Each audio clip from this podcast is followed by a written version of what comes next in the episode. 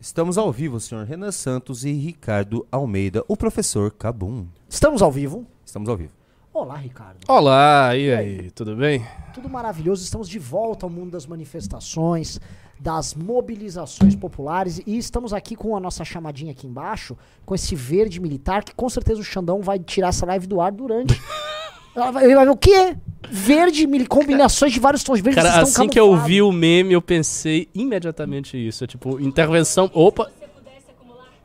Selva, Nossa, você eu- pensou? selva, isso aí. General Roberto, eu já fiz várias, várias especulações de quem vai prender o O Nine. pessoal tá falando do atraso. Pessoal, o atraso tá atrasado porque a gente tá com uma mesa de som nova, lindíssima. Que você vai lindíssima. mostrar? Eu queria, mas agora não tem mais câmera aqui, eu queria mostrar à tarde. eu não O consegui. Plito podia filmar e mandar. Então, botar assim, se der algum celular. problema no áudio aí, se o áudio estiver ruim, vai falando aí que eu É vou nova mesmo, acertando né? aqui. Nova, não, mas linda. E disse que É ela muito resolve bonita essa mesa. Ah, é? Resolve tudo? Ou seja, Sim. áudio perfeito eternamente? Nossa, é linda essa mesa. Não E diz que, assim, é uma Isso baita de uma emocionante, É mesa. né? muito boa essa mesa? É, não, e ela combina Olha só, com o de fundo. madeira. De madeira, Cara, outra lindo. Ah, coisa. faz chique. É. O Ninho só, só melhora aqui. Tem a revista, alguém aí? Plitão podia mandar revista. É o seguinte, galera, vou, vou já avisar vocês, tá? Hoje é ritmo de manifestação, e ritmo de manifestação significa que todo mundo que entrar no clube vai ganhar a revista. Uau! Todo mundo. Todo mundo? Ou A Jatarde entrou 40. E, e você, 40? E vou, dar, e vou mandar 40 revistas. Caramba, é isso aí. É Renan tá, tá generoso. Manifestação, né? É manifestação. E só que você fala, ah, não quero, não tenho grana. Manda Pix aqui embaixo. Suporte, arroba mbl. Mande Pix. Já entrou 10 mil reais de Pix hoje na live da tarde. Vamos botar mais agora da noite. Quanto? Vamos entrar no clube. 10 mil reais de Pix. 10 mil reais. Mas é isso, gente. Pra manif...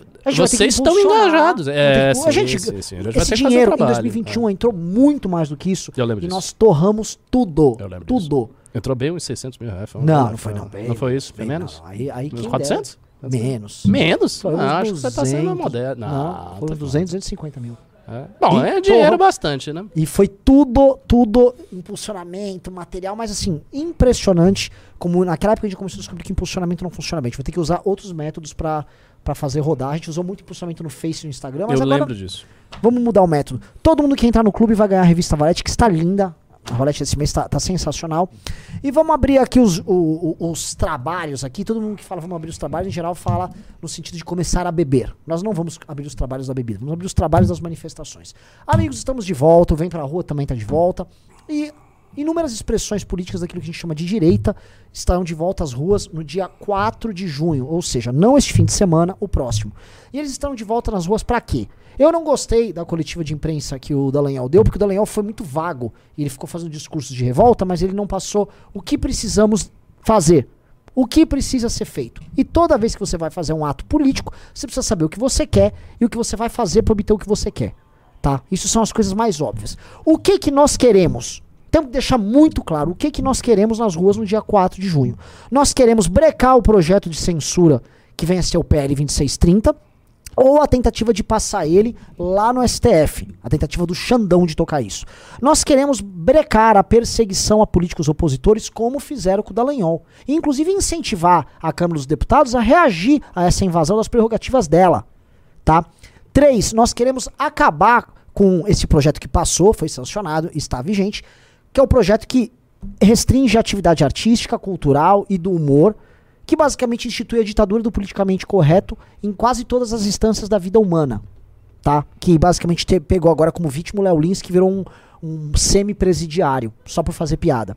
Nós queremos lutar de forma bem clara contra a taxação que está vindo aí, com uma espécie de nova CPMF, que é uma taxação da classe média que o governo Lula vai botar no rabo de todo mundo, tá? Se a gente conseguir andar com essas quatro coisas, que são quatro coisas muito óbvias e que estão dentro da lógica que foi colocada como um ótimo de justiça, liberdade e democracia, nós vamos dar um freio, não só no Flávio Dino e no governo Lula, mas também no Alexandre de Moraes. Não é uma manifestação que está pedindo impeachment do Lula, até porque nós não vamos conseguir impeachment do Lula agora e nem temos força para isso. É a primeira vez que grupos tão diferentes voltam a sair às ruas. A última vez que isso aconteceu foi em 2018. É muito tempo. Então é gente que pensa diferente, gente que já brigou muito entre si. Só o fato dessas pessoas estarem topando se tolerar e colocando diferença de lado pra ir à rua enfrentar esse governo já é uma baita de uma vitória. Ah, Renan, vai ter gente xingando vocês. Ah, na- não na rua. O, o hater ele não existe muito na rua, na internet ele existe. Eu digo, vai ter Kim Paim lá na Austrália falando besteira, vai ter alguns bolsonaristas mais idiotas querendo dividir a galera. Sim, porque essas pessoas não vivem da união, elas vivem da divisão. Quanto mais divide, mais chance eles têm de aparecer. Agora a gente não tá com medo deles e nem acho que ninguém tem que ter. O importante é que os organizadores conversaram entre si e tá pactuado que eles têm que se unir. Outra coisa, que é a parte do o que nós não queremos da manifestação. Manifestação não pode ser culto à personalidade, nem ao Bolsonaro, nem a- até o próprio, Del, o próprio Deltan que vai surgir que as pessoas vão ficar cultuando o cara como se fosse um deus. O Deltan foi um injustiçado e era um aliado que nós tínhamos e temos, não só na Câmara dos Deputados, mas nessa luta toda. Ele não pode ser convertido num santo, como sempre tem as pessoas que fazem isso, tá? Outra coisa que não pode ser é palco para que as pessoas fiquem cumprindo o papel ridículo de vingadores do Bolsonaro ou de destruidores da democracia ou de interventores militares. Ou seja, a turma que estava tentando pedir intervenção popular ou intervenção militar, fim do STF lá no dia 8 e na frente dos quartéis, essa turma pode até aparecer, mas defendendo outras coisas, porque a rua é um espaço aberto para todo mundo. Você pode ir lá, mudei de ideia, defendo agora isso que está na agenda. Beleza, vai lá e defende a nossa pauta. Agora, ninguém vai defender golpe de Estado ou nenhum crime lá. Sob o risco, primeiro, dessa pessoa, caso a gente consiga brecar ela, ter que responder na justiça por isso. E nós já vamos deixar claro, e todo mundo está combinado nisso. Não vai permitir, inclusive fazendo uso da justiça, qualquer grupo que venha pedir intervenção militar coisa parecida na rua. E caso a gente não consiga brecar esses malucos, eles tenham sucesso, eles colocaram em risco não só a integridade das lideranças das manifestações, mas a própria oposição ao governo Lula. É tudo o que o Lula e o Alexandre de Moraes estão aguardando. Eles estão aguardando um erro, eles estão aguardando os idiotas se manifestarem, eles estão aguardando o tomataço, vamos queimar imagens disso, daquilo. O que eles não estão prontos para enfrentar é uma oposição inteligente que não caia nas armadilhas que eles querem colocar. As cascas de banana eles vão jogar. Resta saber se a gente vai pisar na casca de banana ou não. Eu acho que não. Acho que as pessoas estão aprendendo com os erros delas. Se as pessoas não pisarem nas cascas de banana, se as pessoas trabalharem com inteligência e souberem demonstrar o que eles querem, o recado vai ficar claro pro Partido Republicanos, pro União Brasil, pro PP, pro próprio PL, que olha só, não adianta tentar se vender pro governo Lula e nesses temas a gente não vai negociar. Se a gente breca esses caras, o governo Lula fica muito limitado no que ele pode atuar. E o próprio STF começa a ver que não será aquela baba que ele estava imaginando. Porque pro STF, a ideia de que, pô, basta eu fazer algo, vai surgir um louco reagindo, aí eu prendo esse louco e chamo todo mundo no pacote de autoritário, tava um jogo muito fácil. Tava mamão com açúcar. A gente veio aqui para dificultar o jogo. A gente veio aqui para tornar o jogo para a turma do STF muito mais complexo. Que era o jogo complexo que tinha em 14, 15, 16, 17, 18, que era o jogo que eles perdiam e nós ganhávamos. Tá? Tamo de volta às ruas para ganhar. E aí esse convite tá feito para você. Vamos pra rua para ganhar essa bodega. Ricardo Almeida.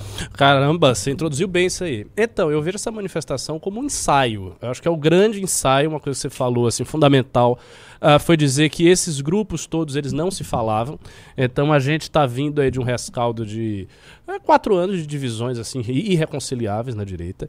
E não era assim lá atrás. Eh, a gente já recebia as críticas dessa mesma galera que hoje é bolsonarista, mas, assim, eles não tinham a força que eles tiveram depois. A gente conseguia se unificar. Nós unificamos todo o trabalho em 2015, 2016 em torno do impeachment. E agora a gente tem um grande horizonte de luta, que é a luta contra o governo PT. Porque todos esses projetos que o Renan falou, censura, perseguição a humoristas, a cassação dos inimigos políticos do Lula, e o Lula, sim, vamos, vamos combinar, né? O Lula já disse várias vezes que queria caçar essas pessoas, ou seja, não é novidade. O Lula começa o governo fazendo um ataque aberto ao Moro, dizendo que o Moro tinha fingido a respeito daquilo que foi a ameaça do PCC contra ele, dizendo que ele ia ficar feliz quando o Moro fosse para cadeia, ou seja, tomando para si né, a função de combatente ali, como se ele tivesse na posição, como se ele não estivesse na posição institucional de um presidente da República. Então, esse é um grande ensaio que nós vamos ter. É, é importante que todo mundo vá para a rua, a gente precisa ter grana para fazer as coisas todas. Nós vamos eh, ter manifestações aqui pelo MBL em diversos estados, não vai ser só São Paulo. Então, por exemplo, eu já estou sabendo da base da nossa militância que vai rolar em, eh, no Paraná, vai rolar em Santa Catarina, vai rolar na Bahia, vai rolar em Brasília. Ou seja, a coisa está já tomando uma certa proporção. Não vão ser assim inumeráveis cidades e pequenas cidades, do jeito que foram as maiores manifestações que a gente fez. Vai ser uma coisa mais localizada. Mas o que é fundamental aí é ver como a manifestação vai se dar. E eu confesso que eu estou muito curioso para ver a manifestação. Ou seja, ter, ter as respostas a essas questões. Vai ter os malucos intervencionistas? Qual, qual vai ser a postura desses caras? Eles vão estar lá muito ostensivamente né, representados ou não? Vai ter um bolsonarismo histérico no meio da manifestação ou não? O que, como, como as pessoas. Sabe, sentir o termômetro do público. Porque quando você sente o termômetro do público, você percebe se ele está maduro para continuar ou se é necessário segurar. Porque assim, também tem um detalhe: se a manifestação for ruim, no sentido de for ou muito fraca, ou tiverem pautas muito dissociativas, ou a unificação que a gente está tendo começar a virar briga começar a virar confusão em outros estados, isso, assim, isso é uma coisa que pode rolar, aí a gente já sente que, bom, não tá, não tá legal, então é pre- preciso segurar e ver em alguma outra data, reconversar, redialogar, dialogar de novo com todos os atores. Então, assim, eu vejo como um ensaio. Ah, eu fiz no, no news que eu eh, participei com o Jota na segunda, uma crítica muito dura há uma certa é a perspectiva que acha que a manifestação por si vai resolver as coisas, né? Que você basta, você, ah, você botou as pessoas na rua e a coisa vai acontecer. Não acho. Eu acho que a gente tem que entrar num ataque duplo. Nós temos que ter a pressão popular, botar as pessoas na rua, mas ao mesmo tempo a gente tem que ter iniciativas dentro do parlamento, dentro até dos tribunais superiores, tentar fazer de alguma abrir uma frente de diálogo com esses caras, porque o que é importante assim para a queda do PT é que haja uma divisão no sistema político. Porque hoje essa divisão não existe. O PT ainda está muito bem quisto com o sistema e ele está tocando as coisas dele. né? O PT teve uma vitória agora com o arcabouço fiscal, passou com muita facilidade, foram 378 votos a cento e pouco. Ou seja, passou com muita facilidade isso aí. Então, assim, dizer que ah, o PT está na lona, o PT já era, não é verdade. O governo tem o que fazer, ainda existe uma coesão do sistema político em torno do Lula e cumpre a nossa tarefa é quebrar essa coesão. A gente não vai quebrar dia 4, mas dia 4 a gente vai começar a quebrar. Exatamente. Porque a- a- existe, assim, foi criado, por causa do impeachment da Dilma, a mitologia da manifestação como uma manifestação que resolve tudo. E a gente tinha na época duas grandes discussões. Isso, assim, vocês estão assistindo aqui, precisam entender, precisam entender. Muita gente vai ser novato de manifestação. Muita é gente verdade, que vai a no dia maior 4. parte, né? É. Quer fazer uma enquete depois? É, abre uma enquete se essa será a primeira manifestação da galera, né? Vamos ver quantos uh, vão ser novatos. Então, muita gente, a gente tinha uma discussão seguinte: a turma que achava que a manifestação resolvia tudo, e a turma da política que falava que manifestação não resolve nada, que resolvia os conchavos. Uhum. E na verdade, nenhum tá certo e nenhum tá errado. São as duas coisas. Ah, são as duas coisas. Se você não tiver articulação política pra expressar nos espaços de poder aquela energia que tem na rua, a energia da rua não serve pra nada. Assim como não adianta ter articulação lá e não ter nada na rua. Um exemplo, o impeachment do Bolsonaro nunca rolou porque na prática ele até tinha uma articulação pra andar, mas nunca teve rua. Porque a esquerda sempre foi diminuta e a classe média fazia a seguinte conta: melhor Bolsonaro do que esses caras do PT. Sim. Era uma, conta, era uma conta de estratégia eleitoral que eles faziam já naquela época e que é uma coisa que a gente sabia, isso que a gente, né, aquilo não era o suficiente, por exemplo, para você rachar o bolsonarismo e ter uma- um candidato na eleição. Mas, enfim, em termos de manifestação e ação política, você tem que ter essas duas coisas. Eu acho que vai- é mais fácil a gente ter rua dessa vez do que ter articulação. Agora também acho, claro. É, lá no Congresso, porque assim, a gente pode olhar assim, tipo, o que, que a oposição está fazendo agora? O Lira meio que deu um prêmio pra todo mundo. Ele abriu quatro CPIs. Então tem CPI a dar com pau, todo mundo pode ficar brilhando. Nas duas principais, que é a do MST e a do dia 8, a gente tem no MST, ok. Tá. Você sabe a composição? Porque eu sei do Kim que vai. é, tem o mas- Kim, tem o Salles, Salles, tem o, o Gustavo Salles. Gayer, tava no do Ah, tava a Carol Detone, da oposição. ah, tinha dois caras do agro, agro, agro mesmo. Isso é, ma- é, uma, é mais inteligente. É né? mais, é bem mais capaz. A turma que tá na CPI do MST assim, é 10 mil vezes melhor do que a do dia 8. A do dia 8 é Marcos Duval, que promete apresentar um Nossa. pendrive. Ele, ele disse isso, ele vai apresentar um pendrive. Pô, você tá, você não tá a par? Pô, tá, vou atualizar você, Ricardo. O Marcos É. Duval avisou que ele tem um pendrive Ah, que contém todas as provas que vão incriminar o Lula e o Dino. E ele mandou Ah, ele tem tudo. tudo. E ele mandou guardar num cofre e ele está correndo risco de vida. Nossa senhora. E aí, sabe o que acontece? É, Milhares de pessoas acreditam. Eu sei como é que é. As pessoas, as pessoas são, assim, as pessoas são muito infantis. Só, se existe Pô, até a gente acreditou, né? Durante Não, um não. período pequeno. Não, o quê? Agora? Não, não, não, agora não, pô. Aquela live que, que foi feita. Ah. Você lembra da live, pô, que vocês entraram e Ah, desafiaram não, ele? mas não foi de acreditar que ele era. A gente já sabia que ele era picareta. Era Sim. um lance de. E ele É, mentiu. parecia que podia Não, mas ele foi, convoca ele foi convocado mesmo pelo, Aham. pelo, pelo Bolsonaro, pelo cara. Ele realmente teve reunião com os caras. Hum, Agora, ah, o que a gente não. O, o lance, assim, a gente nunca deu crédito pro cara como um. Ô, esse cara vai. Esse cara parecia um louco. E ele é um louco. Ele é um louco. E, as pessoas, e eles, assim, alguém decidiu, vou colocar esse cara lá. Botou ele. Botou o Ramagem, botou o Eduardo Bolsonaro, botou o, o André Fernandes, que é o cara da depilação anal. Botou, botaram o importante ah, deputado Nicolas de, de reserva ali, de suplente. E o agora- Nicolas é o melhor de todos esses aí que você Não, tá de citando. todos é o único que presta ali. É. De todos O mesmo. Nicolas pelo menos tem agilidade Tem retórica. agilidade de e tudo. raciocínio É. e tal. Só que o- eu até vou pedir pra hoje a gente fazer um react. Pega o vídeo no canal do Kim, que tem Kim, Nicolas e Boulos. E rolou um trielo hoje. Ah, foi?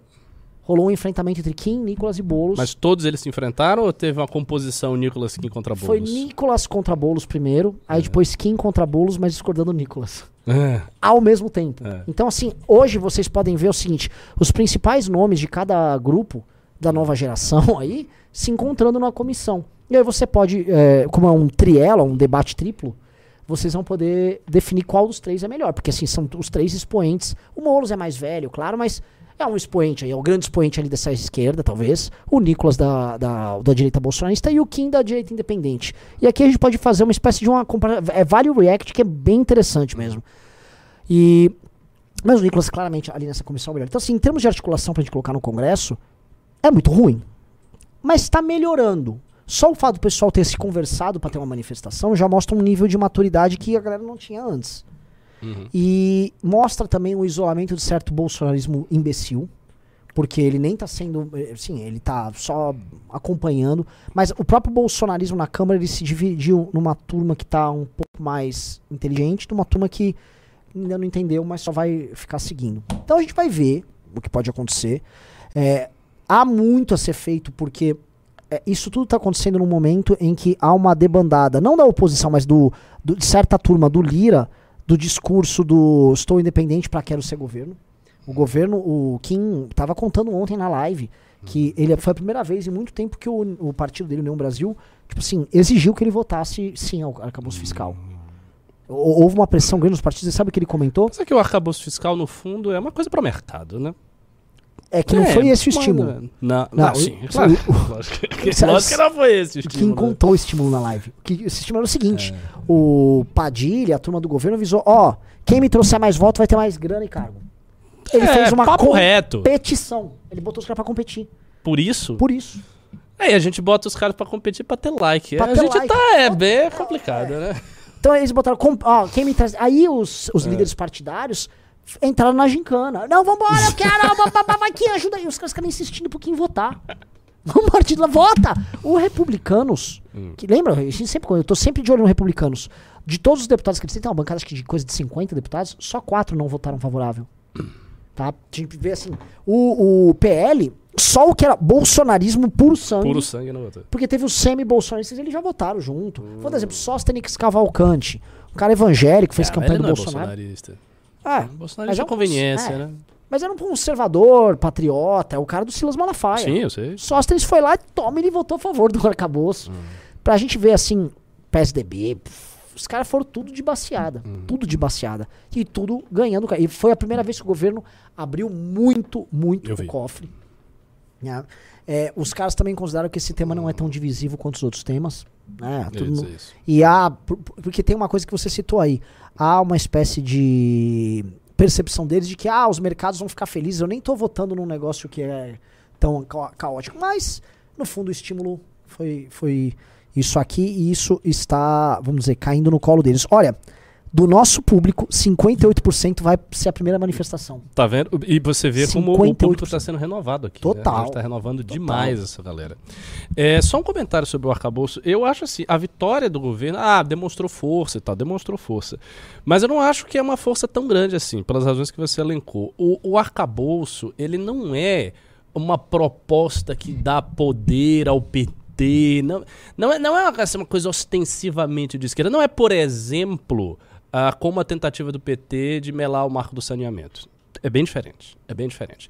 Então, assim que o arcabouço sai, que o Haddad propõe, há uma reação relativamente positiva do mercado. Depois ele fica oscilando e tal. Mas não é uma coisa. Tanto que a esquerda mais ideológica está criticando demais. PSOL votou contra. A esquerda está criticando É. demais. Eu vi várias pessoas da esquerda criticando o arcabouço, dizendo que era um absurdo, que vai continuar as políticas de Temer, que é uma política regressiva, papapá, batendo. O que é muito interessante. Por quê? Porque ao fazer isso, o, o governo ganha numa coisa que não agrada a sua própria base. Sim. Então isso é ótimo. Ah, você tem força, tá? Você tem força, mas você tá prejudicando a sua base. Sua base está constrangida de ter que lhe defender. Ou seja, você vai se enfraquecendo internamente, ao mesmo tempo que para a base de esquerda isso parece uma grande concessão, ou seja, como se o governo tivesse rendido às forças do capital e coisa e tal. E um- mais um detalhe aí, né? Não havendo crescimento econômico, como eu não acho que vai ter, isso vai ser colocado na conta do PT pela própria esquerda. Sim. A esquerda vai ter dificuldade de, ah, tá, tá vendo aí o arcabouço. Que- eu queria notar também assim a votação do PL e o discurso do Bolsonaro semana passada. Porque o PL, a turma lá do bolsonarismo votou não, mas eles se resumiram a votar não. Não houve tipo, ah, vamos obstruir, não foi aquele inferno. Nem houve discursos, nada. E o partido entregou 30 votos. E o Bolsonaro falou: ah, estamos aqui para contribuir com o país, sobre esse negócio, acabou, não estamos aqui para atrapalhar, estamos para colaborar. Que me parece um discurso do Bolsonaro é, tentando não atrapalhar o trabalho do Valdemar. Tipo, porque o Valdemar também não quer ficar fora da corrida do ouro. Claro. ali, né? E 30 votinhos pro governo ainda são 30 votinhos. É mais do que um PSDB inteiro que o Valdemar Uhum, entregou. uhum. né? Eu to- tomo 30 aqui. Ele deu 30 votos. É, é coisa pra caramba. Não foi tanto quanto os outros. Mas diz muito sobre o, o que o, o PL quer. PL quer voto de bolsonarista, mas ele também quer espaço no governo. O cara quer tudo ao mesmo tempo. O que é ótimo, contradição é essencial. Mantenha-se desse jeito. Não, tem que, ficar nesse, tem que ficar nesse game. Jurito, vamos botar esse primeiro react aí? Ah, Bora. Pô, eu te pedi ali o do, o do Kim versus Boulos as Nicolas. Tá bom? Bom, Já pegou? vai chegar? Vai, vai chegar, vai chegar, vai E chegar. galera, vamos entrando no clube. Já entraram cinco pessoas no clube. Todo mundo que entrar Qual no é a clube. meta dessa vez aqui? Ah, eu queria hoje botar A pelo menos meta- 20. É, tem que ser pelo menos 20, né? Tá 10 a meta. Vamos logo chegar aí a 10, né? Ah, Vocês ainda estão jogando aquele, o, o vídeo do Delegado Caveira? Eu não, é o não momen- pode. Ah, não pode? Não pode porque agora o YouTube tá desmonetizando ou até tirando do ar vídeos de pessoas armadas. Pô, que absurdo. É Bota o Delegado Caveira com o, o. Dallagnol. o dele parecendo segurança lá. O Delegado É. Você Caveira. viu ele que É demais? claro que eu vi. Eu, que Agora eu o vi Delegado Caveira. Esse? É, é esse vídeo. vamos É, vai ter um pequeno duelo do Nicolas contra o Bozo, a gente assiste, depois entra o Kim, depois o Kim fica muito tempo. A gente, fica, a gente pega um começo do Kim. A gente nem vai ficar interrompendo, vamos meio que assistir junto.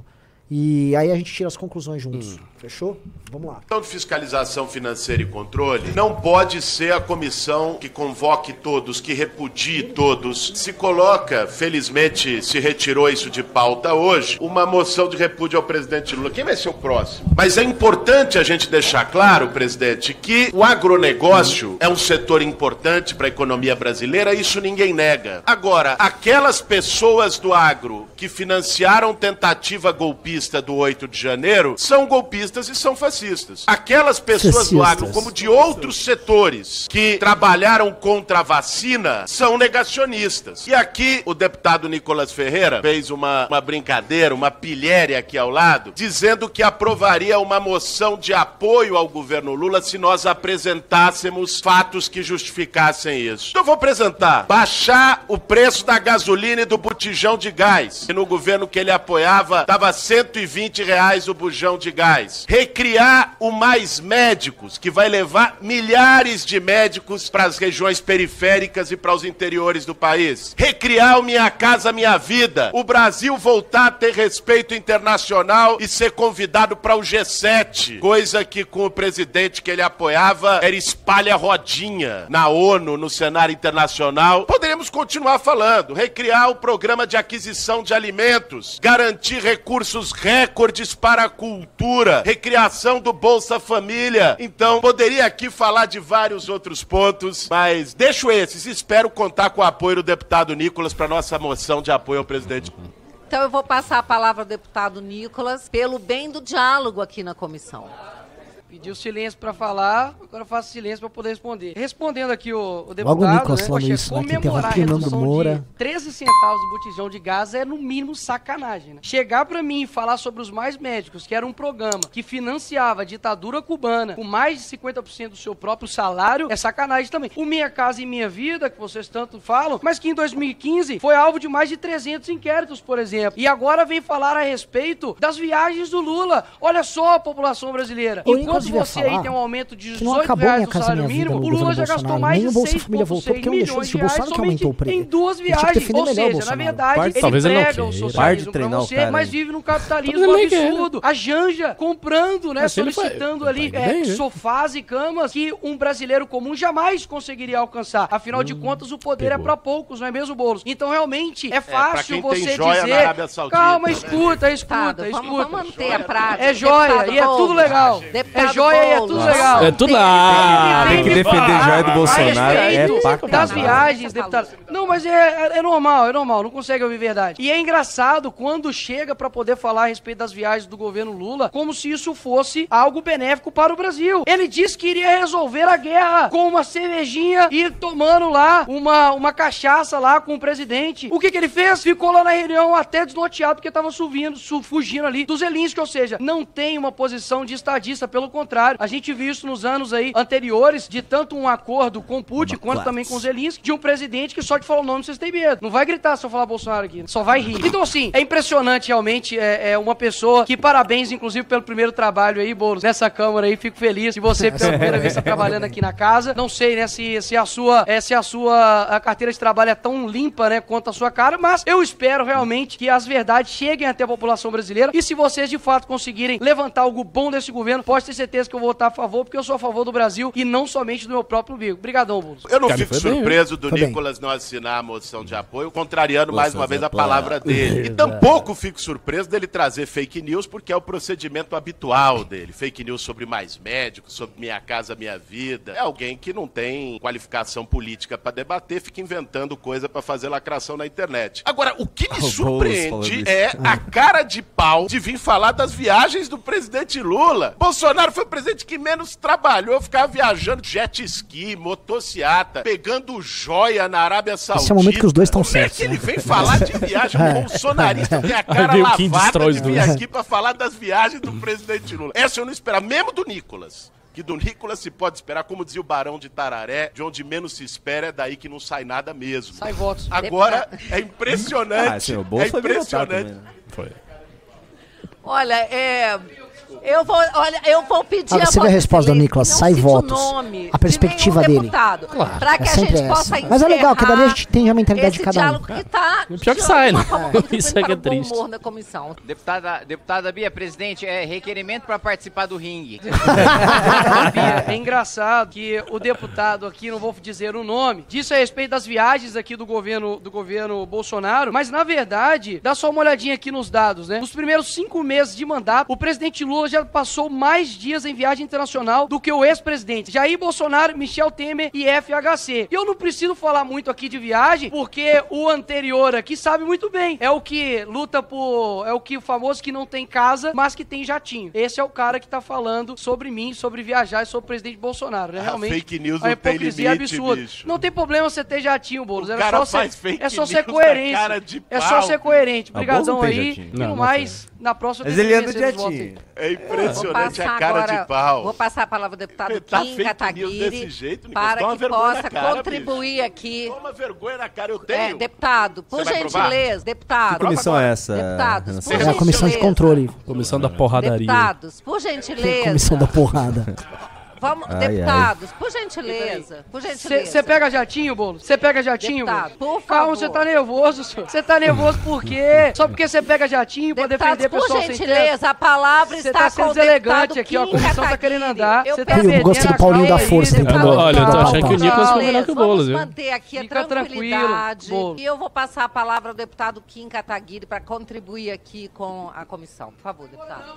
Obrigado, presidente. É, senhora presidente Bia Kicis, olha, numa briga entre bolsonaristas e petistas, eu fico muito é, tentado a torcer pela briga.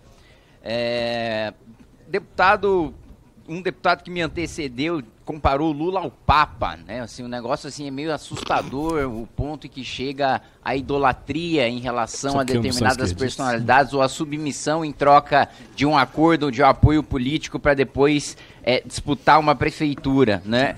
E teve um debate aqui, eu pessoalmente eu acho inócuo uma moção de repúdio contra presidente, mas o deputado argumentou, bobo, né, né? de que de esta é comissão não pode ter poderes irrestritos, não, tá, não pode ser a convocação de todo mundo. Primeiro que pode convocar todo mundo, sim. É exatamente isso que está no regimento, é exatamente isso que essa comissão exerceu, inclusive na legislatura passada contra o governo Bolsonaro, que se aplica a mesma coisa contra o governo Lula. Se esta comissão podia convocar todos os ministros à época do governo Bolsonaro, pode convocar todos os ministros da época do governo Lula, né? E mais do que isso, é, se esta comissão ela pode pedir documento sigiloso, pode devassar gasto público, como que ela não poderia aprovar a moção de repúdio? Quem pode mais, pode menos. Raciocínio jurídico básico, elementar, né? Para além disso, ah, em relação, só para antes de eu entrar nos meus requerimentos, né? Em relação a Lula contra Bolsonaro, ambos abusaram do cartão corporativo. Ambos gastaram muito com cartão corporativo, tanto Lula 1 e Lula 2. Aliás, ele já chegou a dizer em debate, o presidente Lula, que a única coisa boa que Fernando Henrique criou foi o cartão corporativo. Né, mostrando que de fato é um sujeito que não tem a menor responsabilidade com as contas públicas, dado até o arcabouço fiscal que esta casa vergonhosamente aprovou ontem, dando um aumento de uma liberação de mais de 40 bilhões de reais para o governo Lula gastar no ano que vem, no ano eleitoral, e a conta ser paga pela população em 2025.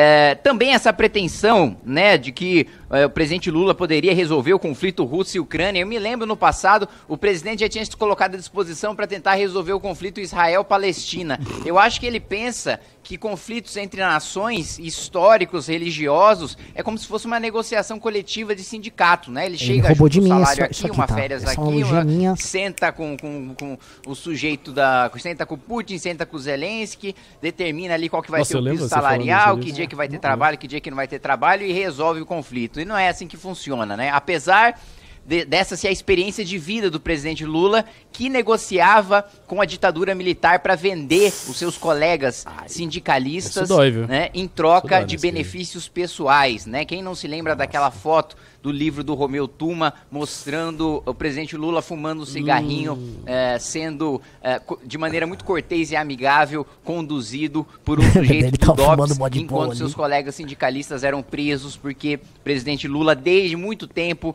já vendia os seus os seus seus aliados. Ele inclusive já chegou a afirmar, né, que quando morria, isso tudo que eu tô falando eu posso provar, tem os elementos, nunca nunca falo nada sem fundamento. Quando não tem fundamento eu admito e digo que não sei. Mas o presidente Lula já chegou a afirmar até que tinha uma oportunidade no velório dos seus colegas sindicalistas em relação às viúvas, né? Nossa, então é um negócio mesmo. assustador. Mas vamos entrar aqui no trabalho da comissão e nos requerimentos que eu apresentei. Primeiro, em relação ao ministro de Minas e Energia, né? Essa redução artificial, primeiro que a Petrobras já não, anunciou qual que vai ser a nova política de preços. Só disse o seguinte, ó, vai diminuir o preço. Mas e aí, qual que é a política? Porque a gente precisa ter estabilidade. E o segundo ponto é o seguinte, quem é que vai pagar? Nós só somos responsáveis por 70% do refino, dos, de- dos derivados de petróleo, da produção de derivados de petróleo. A gente importa 30% em dólar, em valor de mercado. Quem vai pagar esses 30%? A Dilma fez a mesma coisa e quebrou a Petrobras e deixou o maior rombo, o maior rombo de uma empresa de economia mista no mundo inteiro. Foi deixado pelo governo Dilma nessa política populista de baixar preço artificialmente. E a conta veio depois. A pior crise da história do país foi durante o governo Dilma. Ela teve a capacidade de criar uma crise pior do que a crise que nós tivemos durante a pandemia.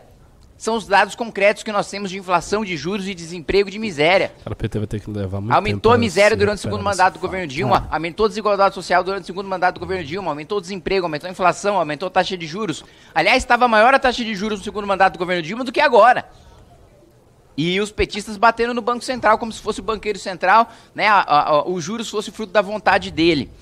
É, então, tem um requerimento de convocação para que o ministro de Minas e Energia venha aqui esclarecer né, quem é que vai pagar essa conta dos 30% que nós importamos. Né? Para onde é? Quem é que vai pagar? Se vai ser o pagador de imposto, o mais pobre, que mais uma vez vai ser penalizado por uma política pública populista do governo.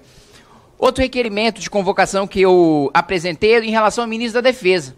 Porque o ministro da Defesa é, foi absolutamente conivente em relação a pedidos golpistas em frente a quartéis. Inclusive, ele afirmou que não desmobilizou esses acampamentos em frente aos, Ele aos vai quartéis. porrada nos dois, assim. Porque era uma Pá, pá, pá, manifestação pá, pá. legítima e democrática, palavras do ministro Eles da Defesa. aqui depois? Porque Não. tinha parente dele nesses tu joga os acampamentos. elementos, se o Nicolas quisesse responder. Ou ele fazia. seja, é um sujeito que tá falando, olha, É, eu sou citado, ministro, mas não é vou citado, cumprir meu dever da É, lei. Eu não vou aplicar a lei porque tem parente meu no Mas ele acampamento. tem que responder o porque é embasado? democrática Deixa, deixa, Uma Não é hora, só isso, eu não sei se Se, eu acho que. por omissão, o foi não fez afastado O do defendeu o cargo, Bolsonaro. governador do Ah, Distrito fundo, ele mais Federal, o Lula do que defendeu o Bolsonaro. Há é uma aqui uma defender o omissão declarada e, e ainda dizendo que pedido de intervenção militar é, é manifestação legítima e democrática. A mesma régua que o Supremo Tribunal Federal, que o ministro Alexandre de Moraes aplicou com o governador Ibanês, ou mesmo com o ministro Anderson Torres, tem de ser aplicada também, né? Seguindo a ministro da Defesa do do Supremo Tribunal Federal e os precedentes eh, do ministro Alexandre de Moraes, que são muito questionáveis, mas são precedentes, eh, contra o ministro da Defesa.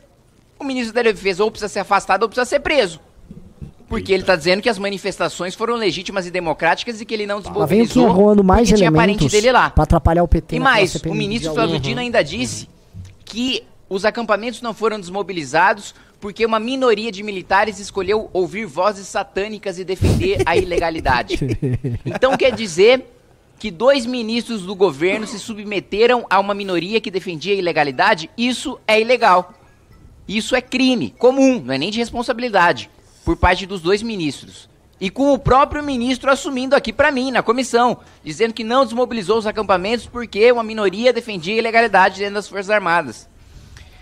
Outro requerimento que eu, apre- que eu apresentei também, senhora presidente, é em relação ao cartão corporativo do presidente da República, aos gastos que foram feitos, para que a gente possa devassar, para que a gente possa fazer é, um escrutínio do, do que, que foi gasto, né, todo esse dinheiro no cartão do presidente da República, que tem gastado muito em viagens, né, tá no mundo inteiro, eu já perdi a conta de quantos países ele já visitou sem trazer acordos concretos é, e benéficos para a economia, para a diplomacia brasileira. Reza a lenda aí até que talvez ele tenha uma viagem confirmada ao Brasil aí. Recentemente estão falando por aí que talvez ele tenha, venha visitar o país para tentar negociar algum acordo, porque ele não para aqui. E para além disso, né, ah, um, um- um requerimento para que venha o ministro da Casa Civil explicar esses gastos. Onde foi gasto, como foi gasto, com exceção, claro, das despesas de que, que dizem respeito à segurança nacional. Mas a maior parte das despesas não dizem respeito à segurança nacional, e eu tenho experiência nisso porque eu fui o relator da devassa no cartão corporativo do presidente Jair Bolsonaro. E eu sei que a maior parte das, das despesas que são decretadas eh, sigilosas não dizem respeito à defesa da soberania ou da segurança nacional. E para finalizar, senhora presidente, é, apresentei o requerimento para que nós discutimos, para que a gente discuta ah, a cassação de registro absolutamente ilegal do deputado Deltan Dallagnol. Né? O próprio ah, representante do parquê do Ministério Público se manifestou contra a o cassação do registro do deputado Deltan Dallagnol. Né? O TRF também no mesmo sentido. A primeira instância no mesmo sentido. E todos os precedentes do Tribunal Superior Eleitoral e do Supremo Tribunal Federal são de que você não pode caçar um sujeito com base na lei da ficha limpa, com base em procedimento preliminar. Porque a interpretação da lei da ficha limpa por restringir direito fundamental e a interpretação do direito administrativo sancionador que inclui o processo administrativo disciplinar, tem de ser restritivo porque ambos têm natureza penal. E no direito penal nós seguimos o princípio da legalidade estrita. Se não está escrito na lei, não pode haver interpretação extensiva. E foi isso que o TSE fez pela primeira vez pra mim caracterizando claramente uma perseguição política contra um parlamentar e não interessa se é o Deltão, se não é o Deltan. Isso é um atentado contra a soberania popular, isso é um atentado contra a democracia e contra todos nós parlamentares, porque se o TSE toma uma medida ilegal contra o parlamentar, hoje é o Deltan Dallagnol, amanhã pode ser qualquer um de nós, mesmo que a gente não tenha cometido nenhuma irregularidade. Obrigado, presidente. Eh, deputado Kim, o senhor é uma pessoa que eu acredito que tem bastante tem um cara conhecimento. e a afirmação que o senhor faz que o senhor Luiz Inácio Lula da Silva, quando presidente dos sindicatos metalúrgicos, vendia ou negociava os seus aliados com a ditadura militar é extremamente grave. Certamente o senhor deve ter como comprovar isso, porque eu acredito que a imunidade parlamentar tem limites. Quando se afirma determinadas eh, coisas, é preciso que se tenha materialidade nessas afirmações. Eu venho do movimento sindical. Diferente do deputado Kim, eu vivi a ditadura militar. Eu sei o que é fazer oposição com o DOPS, com o DOICOD, com os militares atrás de você. Diferente do deputado Kim, que é uma pessoa muito jovem, eu sei o que é viver o terror da ditadura militar. E fazer afirmações que pessoas que lutavam naquele momento contra a ditadura negociavam seus companheiros é algo abjeto. E se estende de uma forma muito ampla quando diz que o ex-sindicalista Lula fumava cigarro com Romeu Tuma. Em que condições, em que momento, onde está isso? Ah, está na afirmação de um livro? Qual livro? E essa afirmação foi feita em, em qual, em qual momento e em qual contingência? Então, deputado Kim, eu acho que pelo respeito que eu tenho a todos os deputados e procuro ter sempre todos os deputados pelos seus mandatos e por que foram eh, eleitos para Cigarro. aqui representando a população brasileira, eu acredito que há limites nas nossas afirmações. E dizer que entregavam ou que entregavam Ah, não, os companheiros algo Kim. tão grave, tão grave quanto apoiar a ditadura militar. Primeiro, é, dizer que isso é algo tão grave quanto apoiar a ditadura militar, primeiro, isso eu repudio e não aceito de maneira nenhuma, né? Me imputar apoio a qualquer tipo de golpe militar ou a qualquer tipo de regime autoritário. E segundo, não é afirmação de livro, é foto. Nós temos foto de fato, do ex-presidente Lula é, sendo bem tratado e fumando dentro do, não com Romeu Tuma, mas dentro de uma viatura do DOPS, né? Então, nós temos depoimentos, inclusive, de colegas, ex-colegas de sindicato do presidente Lula. Posso comprovar absolutamente tudo que afirmei, como fiz no governo passado. No governo passado, eu fui processado. Fui processado na primeira, na segunda instância, no Supremo Tribunal Federal e ganhei em todas elas porque provei. Então, se o ministro da Justiça considerar que eu cometi crime contra a honra do presidente da República, é competência dele, ministro da Justiça, defender a honra do presidente da República, me representar criminalmente e eu provo na justiça sem problema nenhum. Meus advogados agradecem os honorários de sucumbência. Ai. Nossa. Vamos lá, eu queria perguntar pra galera, abrir, abrir, um- abrir uma enquete. E eu vou ser generoso com as partes. Quem vocês acham que foi melhor, Nicolas, Kim ou Boulos? Porque eu acho o seguinte, em termos de qualidade, é óbvio que não tem comparação. Mas assim, é muito memético o que o Nicolas faz. Os cortes rápidos, porque o Nicolas tá. Ele obteve uns 4, 5 cortes em cima do Boulos. Pá, Hum. e o seu jatinho? E você nunca trabalhou? Cadê a carteira de trabalho? Haha, você chamar Bolsonaro, você vai chorar, né? Ele obteve todos os cortezinhos dele. Pá, pá, pá, pá, pá, pá. E isso tem um valor. Quando o Nicolas. Voto, né? Ele não falou? Exatamente. Você, você pegou. Você lembro esse pensamento, É. a gente tá acostumado a fazer isso aqui É, é, assim, é, é, ele já chega no final onde ele quer. É, tá lá trans- transbordando voto, é um rio de voto. É isso mesmo. Do outro lado, o Boulos, ele tá tentando comprar briga com o Nicolas. É, ele, eu acho que ele tem bem menos habilidade pra fazer esse jogo do que o Nicolas. E mesmo do que o Kim. É, mas ele enfiou ali uns problemas que o Nicolas, eu acho que ficou claro aquilo que a gente estava esperando, que o Nicolas não quer fazer defesa do Bolsonaro.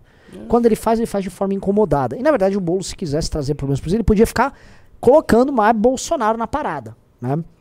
E o Kim, ele demora um pouquinho para engatar no começo. E depois. brrr, aí vai. Quero. é, vamos vou, A enquete tá bem dividida. Tem aqui é, 90% de voto. é, como vocês sabem, o nosso público não gosta nada do japonês, não preza o trabalho dele, e por isso revela que. Não, mas assim, eu, você tem razão. Os cortes do, do Nicolas, o que não tem, porque Não. ele faz um discurso muito longo, técnico. Mas o que o discurso do Kim me gera, por exemplo, e eu acho que gera as pessoas que estão aqui no chat e gera para os seus eleitores, para os seus apoiadores, é uma sensação de estupor. A, gente vê o Kim e você fica assim, olhando assim, tal, tal, tal, tal. E ele vai, ele tem uma coisa assim que é. Difícil. Eu, por exemplo, não tenho nem, perto disso. Ele tem um domínio de fatos concretos, tangíveis, técnicos. Que, e ele e um domínio verbal, ele é muito ágil e ele vai falando, ele fala rápido. Ele Aí você vai assistindo assim, você começa a encolher na cadeira, você começa a ficar assustado. É. Aí, tipo, isso gera um, um estupor. Eu, tipo, meu Deus, o que, que você vai falar depois? Por isso que é tão difícil debater com o Kim. Porque ele fala. Primeiro que ele fala 10 fatos em um minuto. Então, cara, um, um minuto eu uso um minuto, sei lá, pra introduzir o meu pensamento. Quando eu tô introduzindo, o que já falou 10 fatos. Aí você fica assim. Você vai pegar o primeiro fato e você esquece o segundo, aí você já esqueceu o terceiro, aí você pega o quarto, mas o quinto não vai. Aí você começa a se complicar e vai fato contra fato. Nossa, ele é muito, muito, muito bom mesmo. Por isso que é tão difícil debater com ele, viu? É, o, o o menino, o menino é uma praga. Realmente, o o Kim, ele, é- ele é muito complicado. Eu vi que assim, o Nicolas poderia ter aproveitado o gancho, não pra debater com o Kim, mas ele poderia usar o gancho ser citado.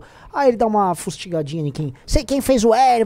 Ele nem. Ele se absteve. Eu ainda perguntei pra equipe do Kim se o Nicolas ficou, ele continuou lá. No, Ah, mas se eles viessem com esse, ah, você fez o L, ele ia tomar uma lapada tão Sim. violenta. Nossa senhora, ia ser um negócio bizarro. Porque É que, você quem pode, é, é que você pode imaginar que ele gosta desse cortezinho, que eventualmente ele só botava, fez o L, tá? E bota no TikTok e tal. É, ficou por sim, isso sim, mesmo. sim. Mas aí o Kim teria o corte também, né? O Kim tá muito grande nas redes e tudo, ia aparecer. o Kim É, tá enorme tá nas gigante redes, nas tá redes. O cara tá, tá estouradaço. E assim, a tendência, eu acho que é de todas as pessoas que estão fazendo esse trabalho aqui no MBL crescerem muito. Porque como acabou esse pudor do, ah, Bolsonaro tá, é o PT que tá agora. Cara, quem, quem tiver um melhor enfrentamento ao PT vai se destacar demais. Então, assim, impossível que ele não se destaque demais sobre os outros. Sim. E isso vai se converter em voto também, viu? A gente vai ver uma eleição em 2024 pro MBL completamente diferente da que foi a eleição passada. Pra mim. É com- completamente, Completamente. diferente. Completamente. Uma eleição muito mais fácil, uma eleição que vai vir voto eh, bolsonarista, voto conservador genérico, um monte de gente que não nos acompanhava, que vai acompanhar, que já está acompanhando e vai acompanhar, e vai votar nos nossos. E o Kim, quando vier para a eleição definitiva dele, não sei se ele vai para prefeito ou não, mas quando ele vier para a eleição de deputado, eu acho que ele vai ter uma votação assim, muito, muito alta mesmo. Tipo, vai triplicar os votos, Eu talvez. te- isso eu tenho certeza. Eu já diria assim que o Kim, no mínimo, se a eleição fosse hoje deputado federal, Tenho 600 mil votos. né? eu, eu, eu acho que tá assim no mínimo 400, 500, Uhum. normalmente. Porque muita gente teve mais voto que ele, como a Carla Zambelli, não vai ter mais esse E ele voto. teve esse voto todo na primeira eleição. Exato. É. Então, assim, Carla Zambelli não vai ter uma votação. O Salles, ele foi muito bem votado, mas hoje, assim, ele, de- ele até brilhou um pouco essa semana, mas depois ele me deu uma sumida, né? Todos aqueles outros nomes menores do bolsonarismo que entraram pro São Paulo não tão bem. Uhum. Que entrou um monte de gente pro São Paulo, não tão bem. Então, cachorreiros também que estão sendo cobrados agora do próprio eleitor, do tipo, beleza, mas pô, teve cachorreiro de 300, 400 mil votos. Tipo, ô, o que, que você tá fazendo? Você vai, você, vai, você vai apertar o Lula e o Lula. Porque também a pauta do cachorro tá um pouco esgotada. A capivara roubou a pa- a pauta do cachorro. É, porque, pô, você vai ficar 10 anos falando de cachorro. É. Tá salvando os cachorros, tá aí sim, e daí. Ó, o, o Junito botou alguma coisa aí na tela. Teve outra disputa também, né? Agora no Twitter, o deputado Paulo Pimenta, ele falou: o deputado Kim Kataguiri foi um dos requerentes da minha presença na comissão hoje. Na hora dele me interpelar, ele não estava na sala. Agora ele chegou e me fez as mesmas perguntas. Não tô conseguindo ler. As mesmas perguntas que já foram feitas pelo mesmos três vezes e que já respondi. Aí vamos ver o que quem responde aí. Ah, mas é um ataque tão fraco. O Kim mandou. Paulo Pimenta é deputado federal e sabe como funcionam as comissões, mas ele preferiu lacrar. Enquanto o ministro estava em uma comissão, eu participava de três simultaneamente. A comissão mista da MP 1154, da Mas CPI como ele MST. participava de três simultaneamente? Eu não entendo disso, cara. E Que isso? Ele também tá ele se, se triloca, ele né? tá em todos os lugares ao mesmo tempo, cara é o quê? Onipotente. É, Ele tipo, fez um, onipresente. ele fez um Kagebushi. Porque Tagueira é Deus. Kagebushi no ele Tchau. Fica, mano, três corpos, né? um- Dois imateriais e um material. E aí ele prossegue. Ao mesmo tempo, o ministro me acusa de repetir perguntas, mas se recusou a responder perguntas minhas sobre gastos com publicidade do governo Lula. Perguntas que não haviam sido feitas. O SECOM do governo, mais, mais, que mais preocupa em atacar jornalistas do que fazer sua função, ainda tem muito a aprender na Câmara dos Deputados. Nossa. E assim, o cara, o Paulo Pimenta é experiente, ficar tomando Ah, esse o Paulo Pimenta tem mais tempo de política do que o que entende de de vida. É, E exatamente. toma um pito técnico. Técnico. Agora me diga uma coisa. Qual é? Vocês, muitos de vocês eram bolsonaristas, né? A gente sabe disso. Qual- fala um, um deputado bolsonarista que tenha condição, não de lacrar como fez o Nicolas, e o Nicolas é ágil e tal, mas de dar uma resposta que tecnicamente coloca o outro como inferior. Sim. Que você diz, olha, tecnicamente você tem muito a aprender, entendeu? Você não sabe como funciona, você não Não, sabe de regimento. Cara, você fazer isso, sendo um jovem que não tem nem 30 anos, isso é uma coisa absolutamente extraordinária, cara. A gente tá vendo isso assim. É muito raro o que o, que o Kim Kataguiri representa para a política brasileira. Se ele continuar nesse processo de amadurecimento, ele vai ser o, o político órgão cu maior que já houve no Brasil, cara. Esse cara tem que ser presidente. Ah, essa futuro. semana eu coloquei pra gente reagir aquele vídeo do. Ele falou, eu não lembro o que, do projeto o- deu um, um já ancião, nem sei quem é aquele deputado, respondeu: Olha, o senhor Kim não deve ter lido o projeto, mas o projeto era uma expressão qualquer. Ah, o, o preferencial, né? Preferencialmente. Ah, eu vi esse vídeo. Nossa, Nossa. explica, explica aí que eu não, eu não, eu não lembro direito. Pô, acha esse vídeo. Não, coloca eu vou vídeo, achar, esse vídeo é esse vídeo maravilhoso. muito bom. não, esse tem que ver. Porque o cara foi dar uma lacradinha Hum. e aí o Kim foi pro Técnica. conceito de, preferencia, de, pre- de Preferencial preferencial no. Código Civil.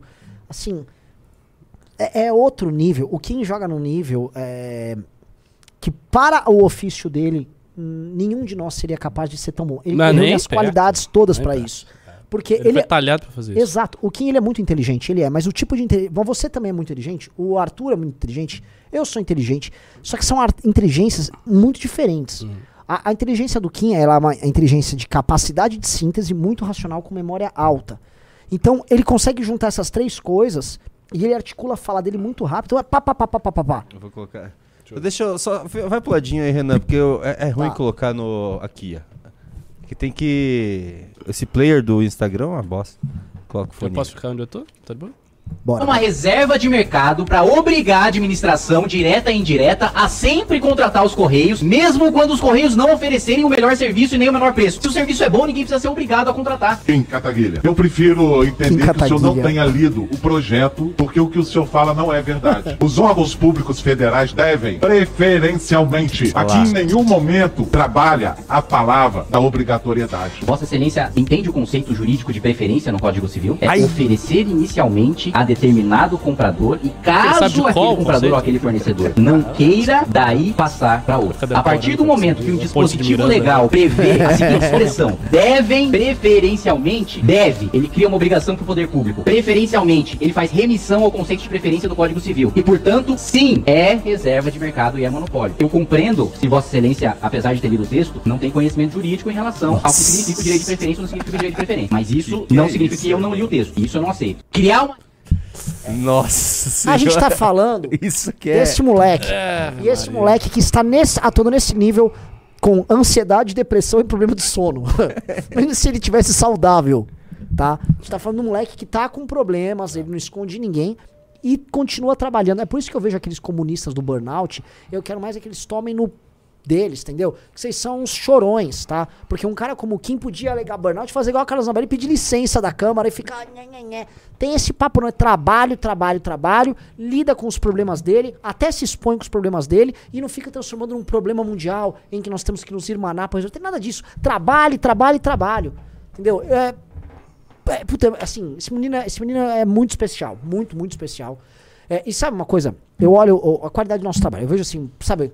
Ontem vieram duas pessoas de um grande jornal aqui do estado de São Paulo.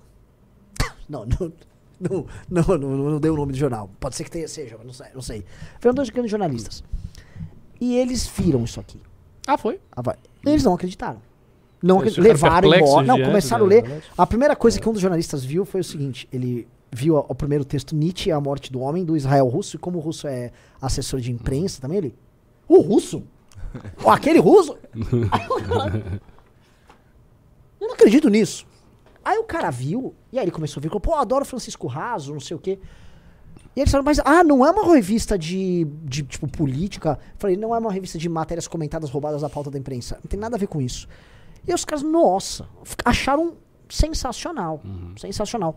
E muitos jornalistas, é, e muita gente que a gente tô comentando, veem o, o tipo de trabalho que a gente tá fazendo, todo mundo já olha com uma curiosidade muito diferente. Porque a gente tá conseguindo botar excelência naquilo que a gente faz. Aquele podcast nosso, foi eu, você e o Russo, cara, eu comecei a receber mensagens estranhas, tipo, nossa, sensacional. Um cara que é sensacional, que vai escrever pra revista, viu toda essa revista aqui e me mandou, cara, eu topei participar porque eu li. E a gente tá conseguindo, cara. Então, assim, o, o- o ponto, assim. Um, um desses jornalistas, inclusive, me perguntou: tá, mas vocês, como é que vocês vão pegar esse público do bolsonarismo, que é o do meme rápido, mesmo vocês mantendo as diferenças com eles? Eu falei assim: a gente não precisa fazer isso agora. O tempo também corre a nosso favor e eu acho que no longo prazo a, a qualidade se impõe sobre essa quantidade de votos. A qualidade ela vai se impondo porque esses caras vão devanecendo, a Eu coisa até- vai e volta. Olha a Joyce. Eles vão. Joyce teve mais de um milhão de votos. É, depois no- teve 10 mil, né? Depois teve 10 mil. E agora ela está sendo acusada de rachadinha pela Eu própria vi. funcionária. Ela está tendo uma morte em glória. Veja a Carla Zambelli. Que os próprios bolsonaristas estão falando que ela está passando por um processo de Joyce, Joyce raça e humanização. Uhum. é, é muito fugaz quando você não tem nada a entregar. O Nicolas é um talento de comunicação transbordante. O Nicolas é muito talentoso. É inegável. Mas o cara não vai conseguir sustentar só com suas cortadas, tiradas rápidas Tramontina. Não, não vai. E, e tem um detalhe: como o bolsonarismo não se constituiu em estrutura, ele todo depende do carisma e da força de uma pessoa. Quando essa pessoa cai, o bolsonarismo está caindo. Porque a gente fala assim, bolsonarismo como, ah, assim, como se fosse uma instituição. Não, não é. Não é nem uma ideologia, não é um pensamento, não é nada. É assim, é o Bolsonaro dizendo, ah, ele aqui, o cara se elegendo por causa disso. Isso que é o bolsonarismo. Então eles não têm nenhuma instituição para se apoiar. No nosso caso, a gente tem uma instituição para se apoiar. Ou seja, os nossos parlamentares que foram eleitos, as pessoas que forem grandes e que não, obviamente não saírem do movimento, sempre terão no MBL um lugar para serem amparados. Então, por exemplo, o que aconteceu com o Arthur? O Arthur foi caçado. Se o Arthur fosse um bolsonarista e não tivesse nenhum resguardo da instituição, ele teria sumido. Sim. O Arthur ia sumir por quê? Ah, foi caçado, oito anos que ele vai ficar fora, é só um, um YouTube, ele vai ficar aí, adiós Arthur. Mas isso não aconteceu. O Arthur está grande, o Arthur participou do debate mais importante que foi com o Orlando Silva. O Arthur tem um programa, o Arthur faz isso, faz aquilo. O Arthur vai recuperar os direitos políticos dele, com fé em Deus. O Arthur, por- e por quê? Porque o Arthur está amparado numa instituição, que é o que os bolsonaristas não têm. Então eles vão se desvanecer por essa diferença estrutural, que é assim crucial. E a gente vai permanecer, porque é uma instituição. Sim. E, a- a- e- e você se torna mais sólido com o tempo. Então, um cara como o Kim ter tempo de maturar e se tornar o que ele virou. Né? Eu vou comparar aqui o Kim com o Vini Júnior, que é o jogador do Real Madrid. O Vini Júnior, ele foi novo, ele sai do Flamengo, vai pro Real Madrid, ele ficou um tempo na reserva no Real Madrid, até maturar, e hoje, assim, hoje ele é o.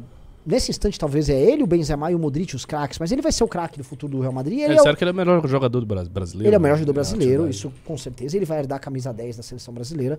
E ele talvez seja um. um... Tô recebendo uma bronca pelo retorno ali. E ele vai, se, ele vai se tornar em algum momento o melhor jogador do mundo. Ele vai ser o melhor do mundo. Não nessa temporada, mas na. É mesmo? Melhor do mundo? Não, ele, ele é. Ele é, Eu não sei, eu não acompanho. ele é fora de série. Ah, Ele é na fora- Copa ele foi bem pra cá. Nossa. É, assim, É, eu não acompanho, os não dois acompanho melhores jogadores do mundo do futuro é o Ha- são o Haaland e o Vini Júnior. né? São, são- O Mbappé, o Mbappé não? tem o Mbappé. Nunca É, mais eu ouvi você falar é um do seu xodó lá da Fórmula 1. O, O Max? É, É, porque ele só ganha. Ah, ele só ganha? É, Tá assim? Não é que assim, é que perdeu até a graça. Ele só. Ele tá ganhando. Ele E o Hamilton? Ah, Hamilton tá acabado. Tá acabado. Acabado, tá acabado. Mas já fez muita coisa também. né? Muita coisa, mas assim, acabou. Tá pra se aposentar. Vamos voltar pra pauta? Ah, Bora, bora, bora, bora, bora, bora, bora. Tá, tá, desculpa aí, desculpa, Junito. Vamos voltar pra. A gente vai falar de Ah, tava divertido. brigas no governo. Tá um pé de guerra o governo federal, Renan Santos. Marina contra Lula. Meu Deus! agora já Janones era. contra Paulo Pimenta e Janja. E aí? Ah, vamos lá, como diria o Kim. Marina, e aí? Ela vai conseguir desferir um golpe mortal no governo? eu acho que agora Ela vai. descansou bastante, Não, a gente pode... Ó, ó, se a Marina tá contra o Lula, assim, eu não dou seis meses pro governo PT. Assim, porque com a força dela, o vigor, a energia com que ela coloca A nisso Choquei aí... tá do lado. A Choquei tá do lado da Marina. Meu Deus! Olha, isso é um combo simplesmente irresistível. Marina Silva mais choquei. Acabou, acabou o governo, já era. Meu amigo, fim de governo. Marina Silva. Marina Silva botar Lula no bolso. PT tá chorando as pitangas. Mas assim, a Marina de novo vai ser. Aposenta Assim, a- aqui. ela, com as declarações que ela deu hoje, ela, assim, ela vai sair do governo. Ela foi, foi muito forte. A Foi- Marina? Foi duro, foi duro. Foi muito duras as declarações. Tá falando, ela falou que o governo tá fazendo uma agenda do Bolsonaro. Ela falou assim, nessas palavras, Ah, sabe? eu vou aproveitar esse gancho. Aí tem uma coisa. A Marina, eu tô, eu tô debochando da Marina porque ela realmente ela não tem muita energia, né? Você sabe, sabe disso, tem aquele Eu tô com uma jeito, piada tá- sobre isso no gancho. Tá, tá, tá, tá, tá. gancho, tá aqui. segurando. Então faz a piada, vai, eu vou piada é começar uma coisa séria É que aqui. eu- quando eu fui ler que havia uma briga entre a Marina Silva e o Ministério de Minas e Energia, eu falei, ela nasceu pra esse duelo. É energia contra a inimiga da energia. Ela não tem energia Tipo, nenhuma. A antimatéria. É, antimatéria. que chega Assim, sei lá, a vovó Zilda da de Dinossauro. Aí vem a antimatéria. Ah, meu filho, porque as florestas na Amazônia. Veja bem, o governo está muito Bolsonaro. e tal. Ela é uma predestinada. Essa é a luta da vida dela. É, impressionante, cara. Apesar de que, assim, justiça seja feita a Marina, a Marina foi daquela eleição que o Bolsonaro. A eleição que o Bolsonaro ganhou foi uma das raras pessoas que deu uma resposta dura pro Bolsonaro, viu? De vez em quando eu acho Sim. que ela tomou uma rebite, um Guaranara. ela tomou um Ela Guaraná lá é ela. daquele- daquela região ali do norte. Aí ela fica mais acordada e tal. Mas, assim, dura pouco, é uma energia curta. Ela é uma mulher de tiro curto. Pá, tá, já foi. Cuidado, não falei rebite e tiro ao mesmo tempo. né? Muita gente se anima. É, Ah, na direita, com certeza. Tá, mas- O cara que chama Zé Trovão. A gente tá falando. É. O, que, assim, essa briga é uma briga, assim, que a Marina tá muito equivocada. É uma briga que o Beraldo adora. Porque a gente tá falando o seguinte: em exploração de petróleo, perto do Amapá, um lugar que, honestamente, que precisava ter algum dinheiro que não fosse do governo federal. Né? Vamos lá, vamos dizer. E ela, não, ela luta contra. É o laudo de Ibama, é o laudo de Ibama, e acabou, e é o Ibama, e não sei o quê. E todo mundo sabe que, assim, a Marina é uma, uma, uma Marina ONG, né? É, as ONGs, com ou sem Marina, já faziam um trabalho gigantesco para não ver nenhum tipo de exploração de petróleo ali. Tá? Isso até, é, eu já vi esse papo, porque o Beraldo tinha me apresentado esse assunto, que a Total, que é uma petrolífera francesa, queria extrair petróleo ali no perto do Amapá, e não, e tinha um lobby do Greenpeace gigante, e tinha um interesse, inclusive, dos Estados Unidos nisso. Não sei por qual razão, mas tinha um interesse ali específico em, pô, calma aí, tô Renan, olha pra mim, pô. A gente tá Eu tô conversando conversando, aqui. você põe na câmera aberta. Olha aqui, não, quando você estiver olhando, porque você olha pra cá, você fica olhando pro retorno, porque você é narcisista, você fica olhando você se falando. É pra você olhar pra câmera, é pra você olhar pro pessoal Agora eu de tô casa. olhando pro Ricardo. Não, Ué, tá você olhando pra fica mim, olhando tá pro Ricardo mim, e olha, eu até tirei teu retorno. Não, você não vai mais ter retorno. Tá bom, não tenho retorno. Então agora Então olha pra pra câmera câmera. pro Ricardo. Pô, mas que violência Não, é essa? você, fale com o Ricardo, mas quando você for falar. Mais respeito, ele é o pra host desse câmera. programa. Mais Que respeito! Mais respeito, rapaz! Você não tem nem cabelo, vai ter respeito, rapaz. Ô, por favor, que eu também sou careca. Vamos voltar, vamos mas voltar são dois contra um, viu? Fica aí. Você tá trabalhando contra uma categoria aí. É, uma categoria que tá Ah. representada pelo cara mais poderoso desse país, viu? Por favor. A Pronto, gente vai manda lá. essa Ó lá, pro Xandão, já ele já. era, ó. Ficou quieto aí. Que que, ó, que que é o que que é o lance? Tá, assim, ela eu não duvido que a Marina ela obedeça, até porque ela sempre foi dessa turma é, ongueira chique aqui de São Paulo, que ela atende interesse dessas ONGs que não tem só interesses ambientais ali nessa, nessa região, tá? Vou- não tô chamando, puxando meu chapeuzinho dos nacionalistas ali, pra vir aquele. Não, inclusive eu vou. Vai, mas continue. Mas o lance é, ela claramente e- esse assunto envolve uma certa histeria e claramente isso não atende aos interesses nacionais nem aos interesses do povo do Amapá. A Marina sabotou o Brasil ali. Isso, é, isso precisa ser dito de forma bem óbvia. E o Lula, ao mesmo tempo, é um incoerente, porque todo o PT ficou atacando o governo Bolsonaro quando eles falaram em fazer qualquer tipo de. E não é só isso do petróleo, é qualquer tipo de desenvolvimento econômico na região amazônica. E aí agora eles tentam mudar o discurso porque eles estão precisando de qualquer investimento ali na região. Essa é a real. E tá o Alcolumbre exigindo isso. Tem até uma questão política. Então, essa história ela é toda vexatória. E a Marina, que caia. Porque eu acho o seguinte. A gente ouviu que a Janja tá ao lado dela, a Janja que é representante da, dessa high society brega e desse discurso mais woke ali no governo, indo contra não só Paulo Pimenta, mas indo contra uma turma do governo que quer botar as coisas pra andar aqui. Não tô falando. Já já alguém vai fazer um código e falar que eu tô defendendo que o governo quer botar as coisas pra andar, mas assim, quer fazer uma coisa óbvia e básica que até o governo anterior também queria fazer. Eu acho que ela vai perder essa história. Ela disse que vai manter, mas enfim, acho que essa história, até por questões políticas regionais, ela tende a perder. E eu tô na do Junito que ela não se segura. Ela, se, se forem lembrar, a Simone Tebet e a Marina Silva, ela forçaram a barra para entrar nesse governo. Foi uma grande discussão entre os meses de novembro e dezembro que elas queriam ficar e o governo foi chamado de machista por não colocar elas. Então o governo assim, o governo colocou a, a contragosto tanto a Marina quanto a, a Simone no governo. A Simone o tempo todo fica dando declarações que o governo não gosta, É, ela faz isso direto. direto. Direto. E a Marina agora arrumou uma briga. E sabe o que elas vão falar? Na hora que cair, se o governo não armar uma casa de caboclo pra elas, se elas. Machismo. Exatamente. Machismo, machismo. O governo Lula reproduz estereótipos machistas. Isso. Pensávamos que a esquerda tinha evoluído, mas não. É, É. Eu não vir. quero parecer um teorista da conspiração e nem um, sabe, um retardado. Mas a- o fato dessas páginas de fofoca tá a favor da Marina nessa briga, não tem alguma coisa a ver com a agenda SG e dinheiro vindo de fora pra ONG? Eu acho. E um detalhe aí, é, a- o que a gente está vendo já no início do governo é, são divisões muito agudas dentro da esquerda petista, aquela base da esquerda. Quer dizer, eu citei aqui o arcabouço fiscal que passou e que a galera não gostou. Só você falou, votou contra e tal. Monte, monte de gente já dá com pau na esquerda falando e tal. Até o Luiz Jabot fez uma thread falando sobre isso, com- enfim, considerando que não existe correlação de força e, portanto, não dá e tal, mas ele, na thread dele, ele mostra que ele estava sendo pressionado pela esquerda. Então a esquerda não gostou. Aí tem um negócio da Marina, você fala, a Janja tá junto. Ou seja, que puxa já essa esquerda mais progressista, de ONG, eixo Rio-São Paulo, que a Marina tem voto. Ou seja, isso é muito ruim pro PT. Sim. O PT tá numa situação assim que ele tem que avançar e ele vai meio que atropelando os aliados dele, tem que ficar dando desculpas. Não está bom o negócio. Outra coisa que eu queria observar aqui é a gente teve a visita de um dos maiores intelectuais vivos no Brasil, os grandes homens mesmo. E eu acho que eu posso abrir aqui, não Pode, tem que não problema tem nenhum. problema nenhum. Que foi o Roberto Mangabeira Unger. Né? Roberto Mangabeira Unger veio aqui, assim como está vindo em vários, várias instituições, está se encontrando com um monte de gente da direita, porque eu acho que ele quer algum tipo de composição política e tal. É um teórico já muito experiente, professor de Harvard e tudo mais.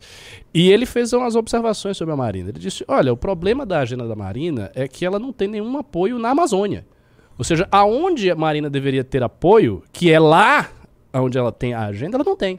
Então ela tem apoio no Rio e São Paulo. Sim. Numa classe alta, com um banco, com um ONG, mas não tem apoio da população da Amazônia. Por quê? Porque a visão de economia dela é muito regressiva. Então a, a região não consegue se desenvolver. E aí fica uma coisa folclórica. Ah, você preserva tudo lá, ao mesmo tempo você não tem desenvolvimento, você não, não vem o desenvolvimento econômico, fica uma, uma região subutilizada. E por outro lado, você tem os invasores de terra, grileiro, e tal. ou seja, não resolve o problema da Amazônia. Não tem um planejamento para a Amazônia. Não, vamos resolver, vamos preservar aqui o ambiente e ao mesmo tempo vamos ter desenvolvimento econômico. Isso não consegue ter. E a Marina não deixa. Então ela era uma figura, segundo o Mangabeira Ung, regressiva nesse sentido. Nossa, Nossa, grande análise. grande Vai análise. pro teu, vai pro teu Instagram, esse corte aí. Não, não. Qual que é o teu. Instagram? Ricardo Almeida MBL. Sigam, tô fazendo corte quase todo dia. Ricardo Almeida MBL. Começa a me seguir aí. Sigam o Maravilha. professor Ricardo. Sigam o professor Ricardo. E agora o outro lado da moeda, que é uma briga muito mais divertida. É, é Janones. O Janones tá. des- Assim, hoje ficou feio. Parece que ele tá mostrando um desespero, na real, assim. É, Ele, ele tá brigando com a conta do governo federal. Mas o Janones, ele é sempre desse jeito. Ele sempre parece estar desesperado, mas sempre tá tranquilo. Não, hoje foi é Não, hoje né? foi- Tá nada. tá Hoje foi estranho. não, não, não, não condiz com ele. Antes ele dava indiretinhas, agora ele tá na conta, ele tá respondendo a conta do governo federal. Vocês são uma bosta! Essa secção é um lixo, sabe? Tipo, que isso, mano? Que, que climão que deve estar lá. É que assim, o Janones não ganhou nada, Renan. Até agora. Não. O, o Janones foi um dos grandes responsáveis pela, vitória, do Lula. Foi. O Janones fez uma coisa que o Lula, te, o Lula te- que o Lula não tinha, que era Facebook na campanha. O Janones ele bombou o Lula no Facebook. E o Janones ganhou em troca espaço com globais, espaço com artistas. O Janones ganhou espaço na grande imprensa, cresceu no Instagram e cresceu no Twitter, coisas que ele não tinha. É, foi no- no- naquele momento bom. Ele che- ele chegou a ser cotado aí para o Ministério das Comunicações, mas a galera do PT jamais colocaria ele lá. Depois, os Janones falaram que ele, iam botar ele na CCJ, não colocaram, tentaram falar que ele ia pegar a comissão grande, não pegou. Depois falaram que ele ia ajudar na comunicação de governo, a Janja deu um chega pra lá pra ele. E hoje o Janones é usado especificamente em algumas missões sem ser colocado na turma da Janja. Ele é muito mais habilidoso em fazer esses enfrentamentos do que a turma do governo, mas não tem comparação. E do que a turma da Janja, né? Que- Exato. Nossa, os caras vão ficar lá lacrando. Uh, É que, assim, é, revista pior que ele tá certo em tudo que ele falou lá, assim. É, é nojento, sabe? É, não, a análise do Janones, no fundo, gente, o Janones nunca foi petista. O Janones, ele tá fazendo o jogo dele. O Janones é um cara que tem um jogo pessoal muito particular. um- Ele tem um Ele é estilo próprio. janonista. Ele é não janonista. Ele não é petista, ele não é esquerdista, ele não é nada disso. E o Janones, ele vai fazendo o jogo dele e ele já ganhou bastante no processo. É, mas a questão que é, independente de ele estar ganhando ou não, ele tinha um acordo. E aí existe uma relação de cavalheiros com o governo que, dado o tamanho e a importância dele, ele deveria ser respeitado na relação. O Janones havia sido anunciado como membro da CPMI do dia 8 para fazer o diabo contra os bolsonaristas lá. Ele teria muito a ganhar ali naquele espaço e até pro governo ia ser útil ter um cara para fazer. Deveria estar, eu acho, pro governo. Pro Seria go- bom governo. Vamos parar de dar dica pro governo aqui. ok, o governo não vai fazer aquilo. não, é- é- não, não, Ah, não o- era o bom Júnior não, tá governo. assustado com isso. Eu fiz uma análise muitíssimo perigosa quando a gente Nossa, tava ele fez uma análise to- muito perigosa. tomando um cappuccino. O Júnior disse, pelo amor de Deus, não fale É isso. que ele falou assim: pro- Não, não, não, não. Pro não, governo fale. PT destruir a gente, não, é só fazer isso, isso, isso. Eu falei, não, verdade, mas assim, não fala isso numa análise, É, por pois é, favor. cara, se eu me converto à esquerda, vocês estão ferrados, viu? Não faça isso, por favor. Não vai, não vai acontecer, não é muito difícil.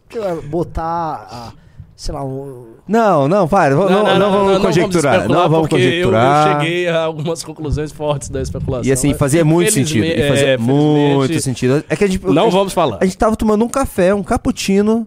Desse- Cara, assim, como que eles vão conseguir destruir a gente? O Ricardo, olha, se eles fizessem isso, isso, isso. Eu olhei, tava eu e o Ian também, o Ian olhou. ah, au.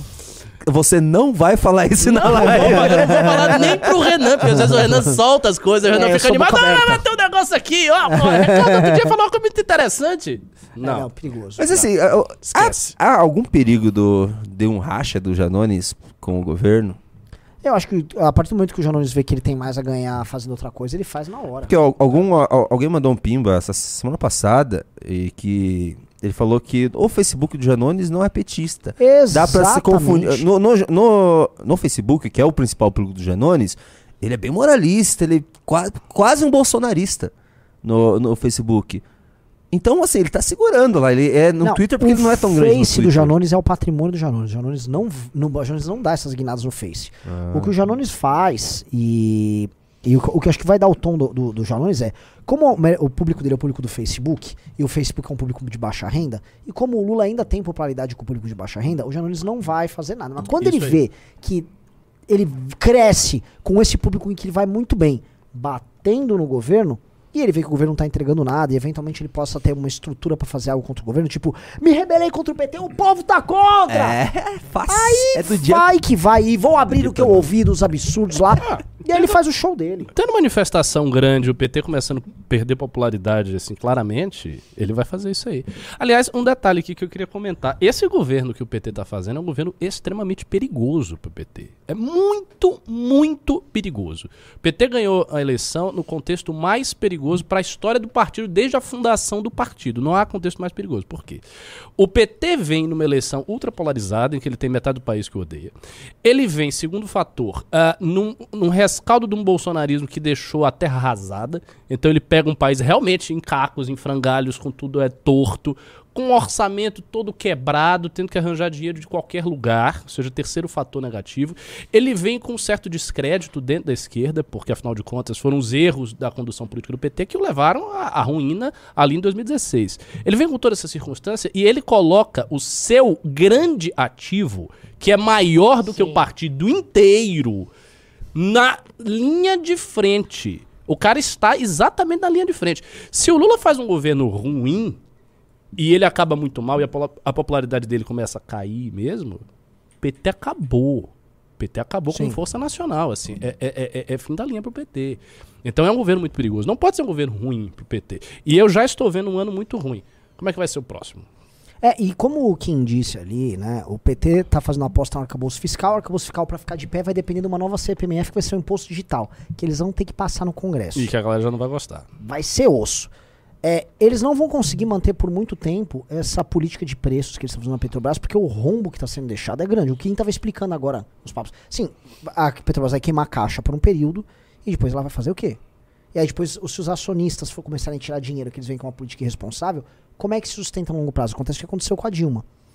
É, ao mesmo tempo, eles estão fazendo política de gás subsidiado, mudança no preço do gás ele tá fazendo, o que me parece que assim, o Lula, na ânsia de manter a, a, vamos dizer, a popularidade com o público que elegeu ele, ele tá gastando todas as cartas agora, muito rápido. Tá, tá, tá, tá, tá, tá, tá, tá, tá, tá.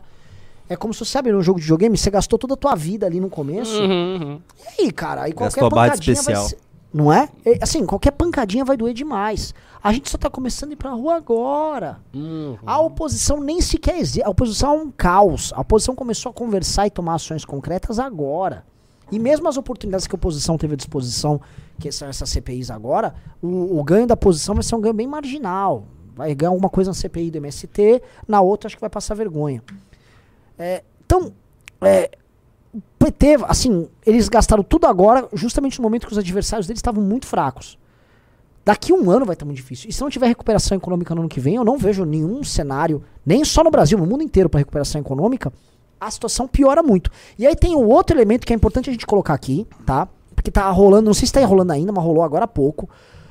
Os spaces entre Elon Musk e o Ron DeSantis. Ah, rolou agora há pouco. E o Ron DeSantis foi lançado para a presidência da República dos Estados Unidos num space super amigável com o Elon Musk, em que o Elon Musk quase não esconde Que A vai fazer campanha pra ele. que dentro das análises, quem tá no Clube MBL sabe que a gente já vinha contando- cantando essa bola. O Elon Musk, ele ele tá se tornando a grande liderança da direita mundial. O Trump tá apagando, o Elon Musk vem roubando esse espaço demais. E acho que os dois grandes nomes mundiais da direita, em termos midiáticos, são o Elon Musk e o Jordan Peterson, inclusive, que ele é um cara gigantesco. Gigantesco.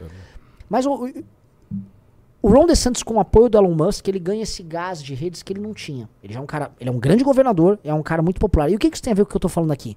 Que no ano que vem, se o Partido Republicano ganha as eleições americanas, a situação do Lula piora, mas piora muito. Muito. Eu acho que a situação do, do, do governo Lula fica muito desconfortável. Inclusive nessas brigas que eles estão tendo agora sobre regulação de mídia e redes sociais, porque uma das coisas que o próprio Ron DeSantis falou, mas é consenso na direita americana, é brecar qualquer legislação nesse sentido. Então, é, eu imagino um. Porque o Lula conseguiu cavar um isolamento agora internacional, tentou grudar na China, mas nem a China tá tão pró-Rússia quanto o Lula, que é uma situação que é até ridícula. O Lula, o Lula fica comprando um discurso dúbio e ele não repudia a guerra como a China repudiou a guerra recentemente. Mesmo ela fornecendo coisa aqui e ali, ela. No, no- no cenário internacional, o Lula se indispõe muito mais do que a China. E tem uma coisa, a China é a China. Lógico. O Brasil não é a China. O Brasil quer fazer uma política soberanista na arena internacional sem ter condição pra isso. O Brasil não tem nada a oferecer pro mundo, pô. Exato. O que, é que o Brasil tem a oferecer? O Brasil, primeiro, não tem bomba nuclear. Então não é, portanto, um país militarmente perigoso. Né? Não, não cria nenhuma ameaça. A Coreia do Norte é muito mais perigosa Sim. militarmente do que o Brasil. O Brasil é um exportador de commodities. Ou seja, não é um Brasil. Ah, depende, circuitos, coisas industriais, depende do Brasil. Nada depende do Brasil. O mundo pode so- tranquilamente sobreviver, inclusive sem o agro brasileiro. Porque se isso acontecesse, o mundo se adaptaria no sentido de plantar em outros lugares, tal, ter pecuária extensiva em outros cantos. Então, assim, o que, que o Brasil tem a oferecer? Nada. Eu, eu- o Lula, ele, ele é muito realmente uma coisa que você falou várias vezes e que agora cada vez mais eu percebo, eu tenho mais consciência vívida disso. O Lula é velho. Não é porque ele é velho. O, o governo é velho, as concepções são velhas, ele pensa em paradigmas velhos, ele re- quer retornar uma coisa que já foi.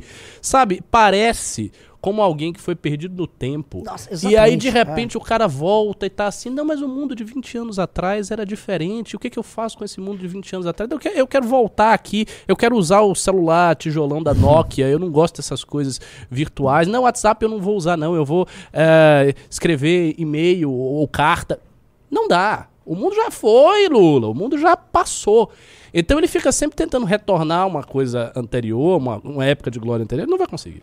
Nossa, a- eu concordo em, assim, gênero. Assim, eu penso isso dele. Ele quer regressar a 20 anos atrás, como se ele estivesse num coma e acordou e não tá conseguindo se adaptar. E ele quer forçosamente exigir que as coisas se adaptem para isso. Isso. E no fundo o governo dele é uma vingança e uma tentativa de retorno. Até assim, o discurso da campanha dele foi isso, picanha e cerveja igual era nos bons tempos. Hum, é.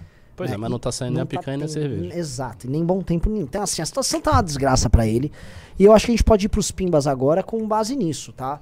É. Mas tem que conseguir mais uns quatro. Vamos pro É, Pimba, mas ó, galera. enquanto a gente estiver respondendo o Pimba, a gente responde com. Ó, o Júnior que gosta aí. A gente responde com todo amor os Pimbas se entrar mais quatro pessoas Quatro. no clube. Se começar a não entrar, aí a gente vai, vai, vai, vai, É. operador, bora. Que não é só pelo clube. Você, além de entrar no clube, você vai ganhar a revista Valete. E além de tudo, assim, o clube antecipou todas essas bagaças. O clube antecipou tudo isso. Isso do Elon Musk, agora a gente falou no final do ano passado. O fato do Ron DeSantis estar fazendo o lançamento dele com Elon Musk diz muito sobre o papel do Elon Musk. O próprio Ron DeSantis entendendo assim, o cara que eu vou me acoplar aqui é o cara que suplantou para a própria militância de rede social o Donald Trump. Isso a gente falou lá. Então, pô, quer, quer entender de política brasileira, política internacional, quer jogar o grande jogo, Clube MBL, um real por dia. É, então, antes da gente começar com os pimbas, eu só quero dar um aviso pessoal. Por mais favor, um, se inscrevam na, no canal. A gente precisa chegar logo a 100 mil. A gente É. tá com 82.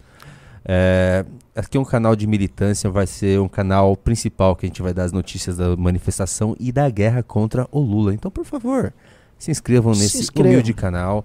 Liguem o sininho. A live da noite aqui tem, tinha um pessoal falando que acionou, ligou o sininho, mas não recebeu a notificação. A live da noite não tem a notificação. Mas é que assim, a live da noite vocês, sempre, vocês sabem que sempre estará aqui. E assim, tá pegando. Tô vendo aqui o Twitter, Renan e Ricardo. ah, assim, tá feio o negócio. a- O quê? Pelo menos a mídia, assim, Folha, alguns. Esses é, influencers, é, democracia, democracia, democracia, tão Uou. putaços. Por quê? Putaço com o quê? É, tipo Pedro Menezes. Ah, o Com? eleitor mediano de 2018 queria ética na política e combate ao crime. Tinha Maria Rosmarina da Silva como opção e escolheu Jair Bolsonaro. A Ah, sim, sobre o negócio da Marina. É, Folha- verdade que a gente ó, fez a zoação, mas Folha, a Marina ó, tem apoio está dessas passando, pessoas todas. Tem muito apoio dessa galera. Tem muito apoio de Democracia, democracia, democracia. de, é, Assim é bom. de banco. Pode ser pouco, é. assim, mas quanto menos apoio o Lula tiver, Claro. ótimo, Dá melhor, uma mais fissura fácil. na esquerda. Sim. É Ah, entendi. O Pedro Menezes tá, tá chorando com o que estão fazendo com a Marina dele. Exato. Ele vai chorar muita quando for gente com vai- ele. Né? Porque já já a conta cai. Porque você é uma galera que. Eles fizeram aquela opção do sapo com o escorpião. Estão achando que vai vai dar tudo certo ali, apoiam eu os acho que da eles mesmos eles não vão se prejudicar. Você acha? Eu acho que não. Acho que- até porque eu não acho que tem relevância pro, tipo, pra se voltar contra. Ah, o que, que eu vou fazer? Ah, vou não, não deles. O caso dele é uma certa, uma certa ala liberal que tá dentro do governo Lula através do Haddad. É, tudo bem. Talvez essa galera continue, né? Fazendo seus arcabouços fiscais e do tipo, né? É, não que a chegaram esquerda fique feliz Umas com isso, vitoriazinhas, é, bem colocado. Vamos lá, vamos pro pingo aí. Tá. Ó, tamo com 17, entrem logo os 20, vai. Vou dar revista pros 20. A gente consegue saber quanto. Porque assim, galera, eu não tenho acesso ainda a, a ler. Pimbs, eu tô resolvendo essa- esse problema. A gente tem como saber quando já entrou pra manifestação? Eu, a gente tinha entrado, assim, coisa de próximo de 10 mil na live da tarde. Agora, deve ter aumentado mais um pouco, mas eu não consigo checar. Eu não tenho acesso. Eu sou a- a- um administrador tiraram infantil todo- do MBL, eu não tenho Ah, acesso às contas, mais tem não tenho acesso a nada. aqui. O Atos Inícios mandou 11 reais. Viu que o Kim Paim compartilhou uma moça que você bloqueou? Depois ela comentou abaixo falando claramente de você. Mas ele achou que era. E... Peraí. Mas ele achou que era ele e a chamou de véia do zap. é o seguinte, é, hoje a gente fez uma. Hoje foi feito lá, lá em Brasília uma. Uma coletiva de imprensa em que a gente faz uma trégua com bolsonaristas, liberais, pessoal do novo la- lavajatistas para ir pra rua. Inclusive bolsonaristas. O que que o Kim Paim fez hoje, Renan Santos? Como é que é? O que que o Kim Paim fez hoje? O Kim Paim Deve ter atacado a Assim, gente. Exato. Kim Paim, pra- quando a gente fala em Kim Paim, é Carlos Bolsonaro. O Kim Paim Ô, responde Plitão, põe pra carregar o bagulho aí. O Kim Paim responde ao Carlos Bolsonaro. Carlos Bolsonaro. Sempre quando o Kim Paim estiver falando uma coisa, é Carlos Bolsonaro. O que, que o Carlos Bolsonaro fez hoje? Através do Kim Paim. O quê? Atacou É, a gente. atacou a gente. É, é- é impressionante, assim. Uma manifestação sendo convocada tá aqui. A manifestação teve na convocação presença da Bia Kicis, do delegado Caveira, do próprio Deltan Dallagnol. Mas, assim, de inúmeros bolsona bolsonaristas, Todo assim, mundo puro ali. sangue. Tava todo mundo lá convocando. A Carla Zambelli co- tava divulgando a manifestação. E aí a preocupação do Kim Paim é atacar a gente. E aí eu falo, porque hoje deu uma. O MBL News hoje, pô, deu 5 mil pessoas, baita audiência, chegou a dar pico de 5.100. E aí eu pergunto pra você que é bolsonarista que tá assistindo essa live, eu pergunto de coração pra você. Você, você acha que é aceitável o comportamento de muitos elementos daquilo que a gente chama de bolsonarismo? Kim Paim, Carlos Bolsonaro, é, aquela turma do Olavo de Carvalho. Esses caras não estão fazendo nada pra ajudar a enfrentar o PT. Você, você que é. Por favor, você digite um, sabe? Fui bolsonarista até o fim do ano passado ou sou até agora? A gente tá aqui levantando dinheiro, organizando manifestação no Brasil inteiro, fazendo oposição. E aí os caras só atacando a gente pelas costas. Antigamente a gente ficava quieto, hoje não fica quieto, a gente sempre responde. É quem pai, é quem for. Agora, você acha que vai conseguir alguma coisa com esses caras? Tá? Coloque aqui, eu quero saber assim, não, não, eu acho, acho que o importante é tem que cutucar e vocês são isentões. Não sei, às vezes você pensa assim, mas vamos ser honesto, cara. Não, eles estão atacando. é, eles estão atacando os bolsonaristas que estão aderindo a isso. Eu, eu acho bom. A de leve. Eles estão Eu começando bom, a atacar. Já foi o Carlos Ataca Jordi. aí, vai. Ó, já, já, o cara, ele ameaçou o Carlos Jordi. É, ele ameaçou o Carlos Jordi. O, Ele ameaçou, ele, ele Ameaçou basicamente falou assim: Ó, toma cuidado, hein, Carlos Jordi. Tá andando com essa galera aí, senão, tipo, assim. Porque Ou você para com Ah, isso. ameaçou de fazer um é, cancelamento. ou Isso. você vai ser cancelado. Basicamente, ele fez isso. Porque ele, o que, que ele fez, né? Ele tá batendo frontalmente em todo mundo que tá apoiando o Dallagnol. Ele tá alertando Uhum, que o Dallagnol e o Moro são do MBL e que todos nós somos isentões Ah, Eles são do MBL são já. do MBL. É, é, O MBL podem- tem tanto poder pra cabeça desses caras, né? A gente é. faz tudo. E aí é o MBL, o MBL é, o- é igual os Estados Unidos pros nacionalistas, não tudo. Kim Paim. Então assim, então pra eles, eles são do MBL e a gente tá se organizando porque nós temos um plano muito particular de eleger um monte de gente, colocando esses caras nos gabinetes. Esse é um, é um raciocínio muito também fragmentado dele, assim. E aí ele montou essa tese. Beleza. Tese, tese bem, bem, bem porcaria. E aí ele, na hora de ilustrar a notícia, ele pega uma, uma, um card, um meme que tá o Carlos Jordi com o, com o Deltan, e aí ele Deltan. ataca o Deltan de uma forma vaga em que a crítica serve ao Carlos Jordi, e aí fala, é, Carlos Jordi, fica andando esses caras, claramente num tom, dando um tom de tipo, vai ficar aí aprontando, fica na tua aí, Carlos Jordi. E, tipo, o cara é líder da oposição. O Carlos Jordi, independente de ser deputado federal, independente de ter tido votação de bolsonarista, ele ganhou uma função formal dentro da Câmara dos Deputados, que é de liderança da oposição. Ao ser líder da oposição, ele tem que lidar com um elemento que é maior do que o bolsonarismo, que é a oposição. O Mendonça Filho é do União Brasil, ele não tem nada a ver com o MBL, mas ele é a oposição. Então o Carlos Jordi tem que dar espaço pro Mendonça Filho. Tem muitos nomes do Podemos, que não são Lógico. do bolsonarismo, mas são oposição. Então o Carlos Jordi, ele tem obrigação institucional de lidar com esses caras. O que, que o Carlos Jordi quer que, o que, que o Kim Paim quer que o Carlos Jordi faça? É uma coisa assim, de débil mental, Ricardo. Porque o cara tá batendo num cara pela função oficial que eles conquistaram. Os bolsonaristas lutaram pra ter a liderança da oposição. É um cargo lá, eles se organizaram, fizeram a maioria, tem a liderança da oposição, e aí o cara começa a atacar o fato do cara cumprir a função de líder da oposição. Eu não quero nem saber. Né? Só que isso é bom, porque tem, tem uma, uma coisa. Primeiro, o Bolsonaro em si não tá dando as caras, né? Bro- Bolsonaro é frouxonaro, como diz uma galera que eu conheço. Frouxonaro, ou seja, ele não tá dando as caras. Segundo, essa postura muito divisiva, ela funcionava bem lá atrás, quando o Bolsonaro era uma estrela em ascensão. Então, o Bolsonaro crescia, batia, batia, batia, batia e ia meio que aglutinando tudo em torno dele pe- pelo peso que ele foi adquirindo. Agora não, agora é o contrário.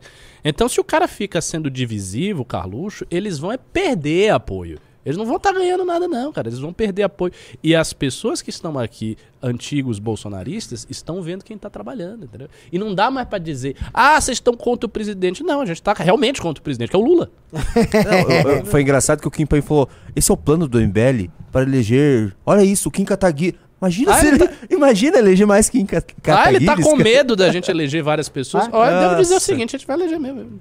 É, vamos lá, vamos continuar aqui. Obrigado, já entraram 24 pessoas no clube, vamos tentar chegar Ó, lá. como é que não vai 24, eleger hum. gente? Já entrou aqui. Pra um 24. Pô, jogaram a meta de 40. Ca- Cara, se a gente cravar 40, vai ser Não, um eu, eu jogo ali, eu, joguei alto porque eu preciso ler Pimba, não vou ver a meta. Daí a gente vai alcançar a meta e não. Tá, en- enquanto a galera estiver entrando, a gente vai ler o Pimba com carinho. Ó, 25. Parou de entrar, a gente começa Olha lá. O Vitor Gussoni mandou 11 reais. Sigo vocês desde antes de 2018. Tenho medo dos bolsonaristas tomarem a liderança das ruas e do MBL e ser usado e descartado novamente. Como evitar isso? Como tornar a liderança mesmo sendo minoritário?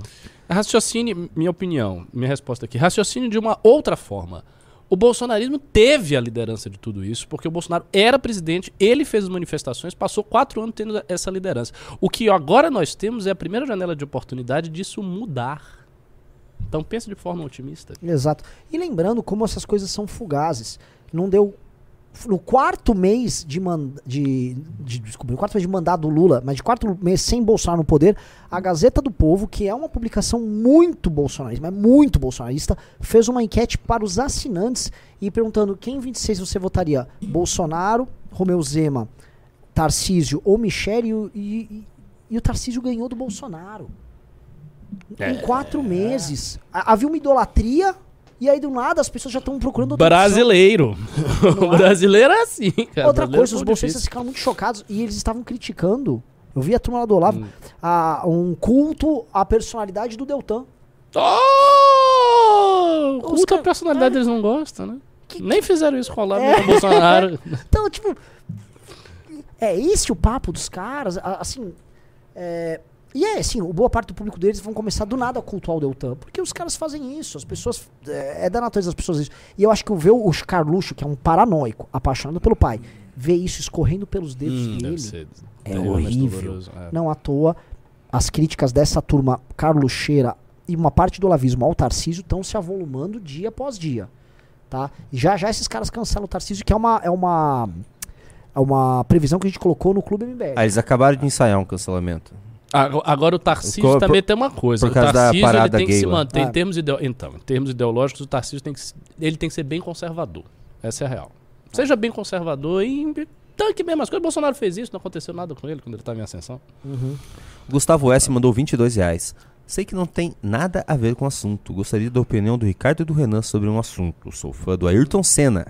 Nossa, agora o Ah, Renan eu vou- já ganhou. Bota a bola Caso ele estivesse vivo hoje, na opinião de aqui. vocês. Faça um corte maravilhoso Eu, sobre o tava- Ayrton eu Senna. estava vai, vai. falando do Ayrton Senna Tá. antes de começar essa live. Caso ele estivesse vivo, ele seria de esquerda ou direita? De direita. Direita. O Ayrton Senna não é que ele era meio de direita. Ele O sempre Senna- foi, né? Ele era malufista. Ele era maluco. Malufista. Ele declarou voto no Maluf pra prefeito em 92 e a Viviane Senna, ela é de direita. O Verstappen também é mais O direito. Verstappen é muito de direita. Tem uma coisa, né? Essa galera assim, muito. Ah, essa fase acontece e tal, geralmente tá na direita. E o Nelson. Piquet, é direita ou é esquerda? coisa- o Nelson Piquet já transcendeu, ele já foi pra lá. Não, eu vou contar que, assim, existem grandes pilotos aí, como o Max Verstappen, o Nelson Max Piquet, Verstappen, Senna, Max Renan Verstappen. Santos, que corre de kart. Eu corri de kart esse fim de Ganhou? semana em Nova Odessa. Não, eu é que eu corro, de mas kart. que a galera corre, pô, eu largar em sétimo numa um grid de 36 já é um... Claro que é, você não faz isso não quase faz. nunca. Ô, ô, ô, Plito, é assim, tá grave já. Eu tô ficando irritado já com o Renan Santos. Ele não olha pra câmera dele, é ruim pros cortes, ele Mas que estraga todos os chato, eu, vou, eu tô olhando pra câmera. Olha, sabe que eu tô olhando pro Ricardo. Eu não tava olhando pra lá, eu tô olhando pro Ricardo. O pessoal do chat, a gente eh, eh, chamou de baixaria, daí agora Ah, o pessoal, baixaria, o pessoal come- começou a perceber, nossa, o Renan não olha pra câmera mesmo. Eu estava olhando pro Ricardo. Ó, ó, ó, ó, ó, ó, o programa está maravilhoso. Entrou 28 pessoas no clube. A gente tá lendo os pimbas com cara. carinho. Tá dando tudo certo. Não, não Se é eu que Cala a tive... boca, deixa eu Renan, olhar pro meu professor Renan, se é eu que estivesse fazendo alguma É coisa errada, você ia, posso você ia chamar a atenção. Você tá fazendo errado pra você, porque Tá bom, então eu vou você olhar tá um host de um eu programa estou de olhando- 5 é. mil de noite sem sininho faz nada errado. Ele está irretocável. É, sem sininho, cravamos Tá 5 bom. mil aí. Você vai me chamar pro kart a próxima vez? Vou, vou chamar Pronto. pra- Ok. Então, não precisa olhar mais pra câmera. Tá, então agora eu vou, eu vou falar agora pra câmera, assim, igual um imbecil. Olha só, estou olhando igual um idiota pra você na câmera pra falar um corte sobre uma corrida de kart que não vai dar view nenhum. Então corta pro, pro Eu geral. não vou... Tá, é, não, que, que o Junito. Que ele tá me dizendo isso agora. Ô, Ricardo, fui correr. O que eu quero dizer é o seguinte. Lá no cartódromo, cartódromo em Nova Odessa, interior de São Paulo, aliás, perto de Americana, Americana que vai ter congresso regional do MBL, né? Dia 26, se não me engano. Estava lá, na minha, numa boa. Cara, eu começo a ser reconhecido, Arthur começa a ser reconhecido. Todo mundo. porque O Arthur também correu. Muito reconhecimento lá da galera, a galera se chamando pra conversar, assim, impressionante. Todos de direita. Todos de direita. Muitos bolsonaristas que gostam da gente. Aí um cara, a história, essa história é engraçada. Um cara tava, me reconheceu e falou: Cara, eu vou falar uma coisa pra você. Você é muito parecido com aquele Renan do MBL. Aí eu falei: Muito bom. te falar um negócio. E aquele outro cara ali que é igual o Arthur? ele olhou ali, ah, meu Deus! Aí ele viu que era a gente, né? E aí ele falou, eu sou bolsonarista, né? Sou bolsonarista tal, mas tô gostando de ver. Tô gostando do trabalho de vocês Boa. tal. E ele ia correr na mesma categoria que eu. A primeira bateria eu fui muito bem, larguei em sétimo. Na segunda, bateram em mim, eu larguei lá atrás, e ainda meu irmão bateu em mim, eu, foi um desastre pra mim. Mas o Arthur correu muito bem. Tava correndo entre os 10 primeiros na segunda bateria inteira. E aí o Arthur diz ele, ele tá- ia chegar em oitavo ou nono ali, quando ele é tocado pra fora e rodou e ficou em último por um cara. Era este cara, o bolsonarista. Foi a vingança dele, foi a né? vingança. Aí o Arthur foi, não tinha cisão, falou, pô, você bateu em mim, eu cara, bati. Mas você foi empurrado tal, mas blá blá blá blá. Mas então, me conta aí, agora a gente tá juntando com o Bolsonaro, não sei o quê. Uh, o cara foi, né, o cara, ele misturou os assuntos ali muito fácil. Falei, caramba, Arthur, olha só, seu, seu voto nulo custou suas posições na corrida. Mas é uma notícia boa, porque ali é um ambiente, um ambi- ah, já que puxaram pra é um ambiente, é um ambiente muito de direita, não existe, assim, piloto de esquerda. É, é um ambiente de, ainda mais no interior de São Paulo, que tem muito bolsonarismo, tá? E a galera já tá com uma perspectiva completamente diferente sobre a gente. Completamente. Sabe um outro ambiente que vai vir tudo? Maromba.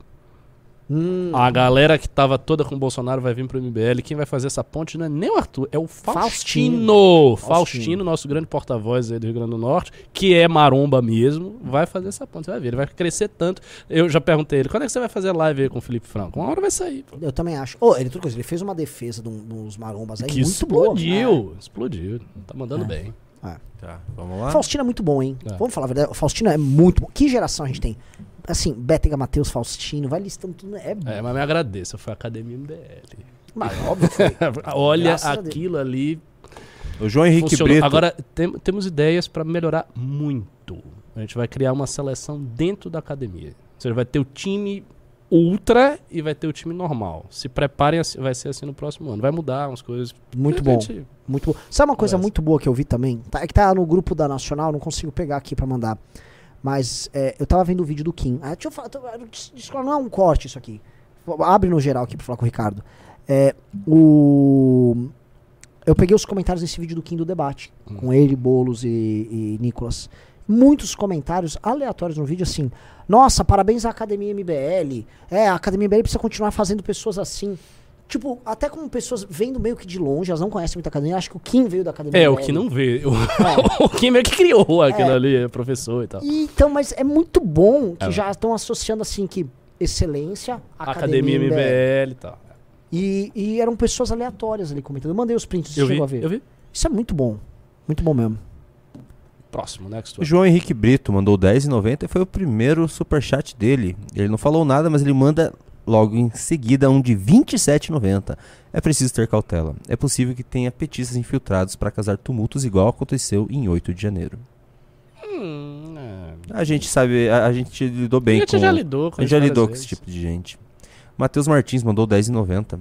Fala da chapa de Santos e Musk, já foi falado. O Bazar MBC mandou 10 dólares. Parabéns pela iniciativa da manifestação.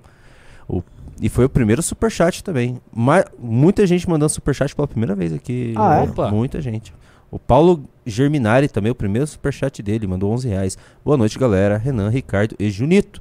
Apesar de já fazer parte do clube, gostaria de ajudar mais e com a minha profissão, publicitário. E, inclusive, já para manifestação. Hashtag 4 de junho eu vou. Boa. Paulo Carvalho de Souza, primeiro superchat também, mandou 11 reais. Temos que trazer o Nando para essa manifestação. Tinha, tinha, tinha. Acho que, eu- eu- assim, eu gostaria muito de ver no nosso caminhão de som a turma do humor, muitos ah, deputados, ah, formadores de opinião, gente que escreve pra Valete. Uhum. E o Nando era sensacional. O André Guedes tá convidando Casca Grossa a convidar todo mundo. Acho que vai ter muita gente. Nando não vai ter o Ciro Gomes dessa vez. É, mas assim, acho que vai ter muita gente. Do jeito que o Ciro tá, talvez. Vai ser difícil para algumas pessoas estarem lá. É, tem que superar. É, é difícil. A política é assim mesmo. Mas eles não são políticos, né? Por exemplo, o Alan dos Panos não é político. Tudo bem. Tudo o bem. Peixoto mandou 5 dólares. Target, a gigante concorrente da Beast Buy, está sofrendo boicote A pesado. Target. Target? Target, é, Escreveu ele o Target aqui. Eu conheço, a Target. Hum. Target? É um supermer- uma rede de supermercado americana que, na verdade, concorre Ah, com a eu sei. Tá so... Walmart. Nossa, tá sofrendo. Mano, assim, o- tá pesadíssimo. Mas é eles estão o que a sofrendo. Target fez. O que, que ela fez? a Eu não Target sei. assim, é uma grande rede de supermercados, assim, é, tradicionalíssima nos Estados Unidos, com grande força nos interiores dos Estados Unidos. Que é muito parecido com o caso da Bud Light, que é a cerveja do trabalhador É americano. isso, eu tô lembrando uma história parecida que foi que você É. contou da, da Budweiser. Aí a Target resolveu fazer o seguinte: se você for tentar comprar um biquíni, por exemplo, na Target, você não consegue, porque se você for mulher, vai comprar um biquíni. Porque todos os biquínis estão numa seção de biquínis para transexuais. E eles vêm com tutoriais sobre como você vai encaixar o, o, o- seu bilongão dentro do biquíni. Meu Deus do céu! Nossa, tá muito avançado isso lá, meu Deus. E a parte de roupas também é queer. Tudo é queer. A, de As roupas lojas infan- todas? A lo- todas as lojas, e especialmente as de roupa infantil, são queer. A parte infantil toda queer. E aí as pessoas começaram a gravar vídeos na Target e começaram a reclamar. Eu postei, não sei se chegou a ver, eu postei no Twitter. Tem um americano que é o Richard Hanania. Hum. Esse cara, ele comentou uma coisa que é real. O tipo de ameaça que rolou pra Target foi diferente pro da Bud Light. Foi ameaça de nós vamos entrar e vamos quebrar tudo. Tá porra. Foi ameaça de violência. E como é que a Target reagiu às ameaças de violência? Ela está recuando e vai acabar com essas sessões queer. O que, que esse Hanania falou? Olha só, uma coisa que virou tônica na política americana e que a direita percebeu. Tem uma hora que você só vai responder ao estímulo de violência. O Black Lives Matter veio com o estímulo de violência. O Black Lives Matter levou à frente isso e começou a se impor, inclusive, defendendo assaltos a lojas. sei. E as lojas começaram a aceitar. Então, já que virou o estímulo da violência, o outro lado falou, então eu também vou estimular com violência. E aí o outro lado venceu. Não gosto. É, Isso eu sei, é ma- mas preocupante. se tornou isso o game lá nos Estados Unidos. A direita teve com um estímulo de violência pra cima da Target, não só de cancelamento, porque a Target é diferente da Hum, Bud sim, Light. sim, sim, eu entendi. Eu vi o, o Matt Walsh, que é aquele cara que faz aqueles vídeos e tal, ele falou, ó, é diferente Bud Light, você pode simplesmente não tomar cerveja ou tomar outra cerveja. Agora a Target faz parte dos hábitos de consumo diários das famílias americanas, você cancelar um supermercado é diferente. E aí os caras vieram com outra. Então, se não dá pra todo mundo cancelar, é a gente vai entrar lá e vamos quebrar tudo. Essas quebrar, arrancar a roupa daí, botar em outro lugar. É. Então você tá entendendo como assim, é, tá é ruim. Isso aí é ruim. Eu vou. Mas assim, era inevitável. É né? inevitável. A violência vem pela pressão excessiva. Renan. Vou colocar pra você assistir isso aqui, ó. Você consegue ver? Sim, a, a importante democrata Vera Magalhães ela falou alguma coisa inócua aqui. Vamos ver. O embaixador do meio ambiente do Brasil, reconhecido mundialmente, é o presidente Lula. E a gente não precisa de outro, disse o ministro de Minas e Energia numa grosseria misógina contra uma colega. Ah! tá aqui, tudo que a gente previu aqui. Vera Magalhães. Ah, e o, e o Marcos Mamute, que é um grande twitteiro, amigo nosso, falou: Alguém marque o Marca o Renan, por favor. é, já rolou. Já estão chamando de machista no programa misógino agora. E quer saber a verdade? A Marina Silva devia saber de tudo isso. É igual, assim, a gente alertar o Deltan que ele tá grudando muito nos bolsonistas que eles vão pisar na cabeça É dele. lógico que ela sabe, Ah. ela foi uma das mulheres mais atacadas Montana baniu apresentação de drag queen em escolas. É. Nossa, Começando em a ver escola? mudação, viu? Pô, Que exagero. Tem que Exagero. proibir. Não, É.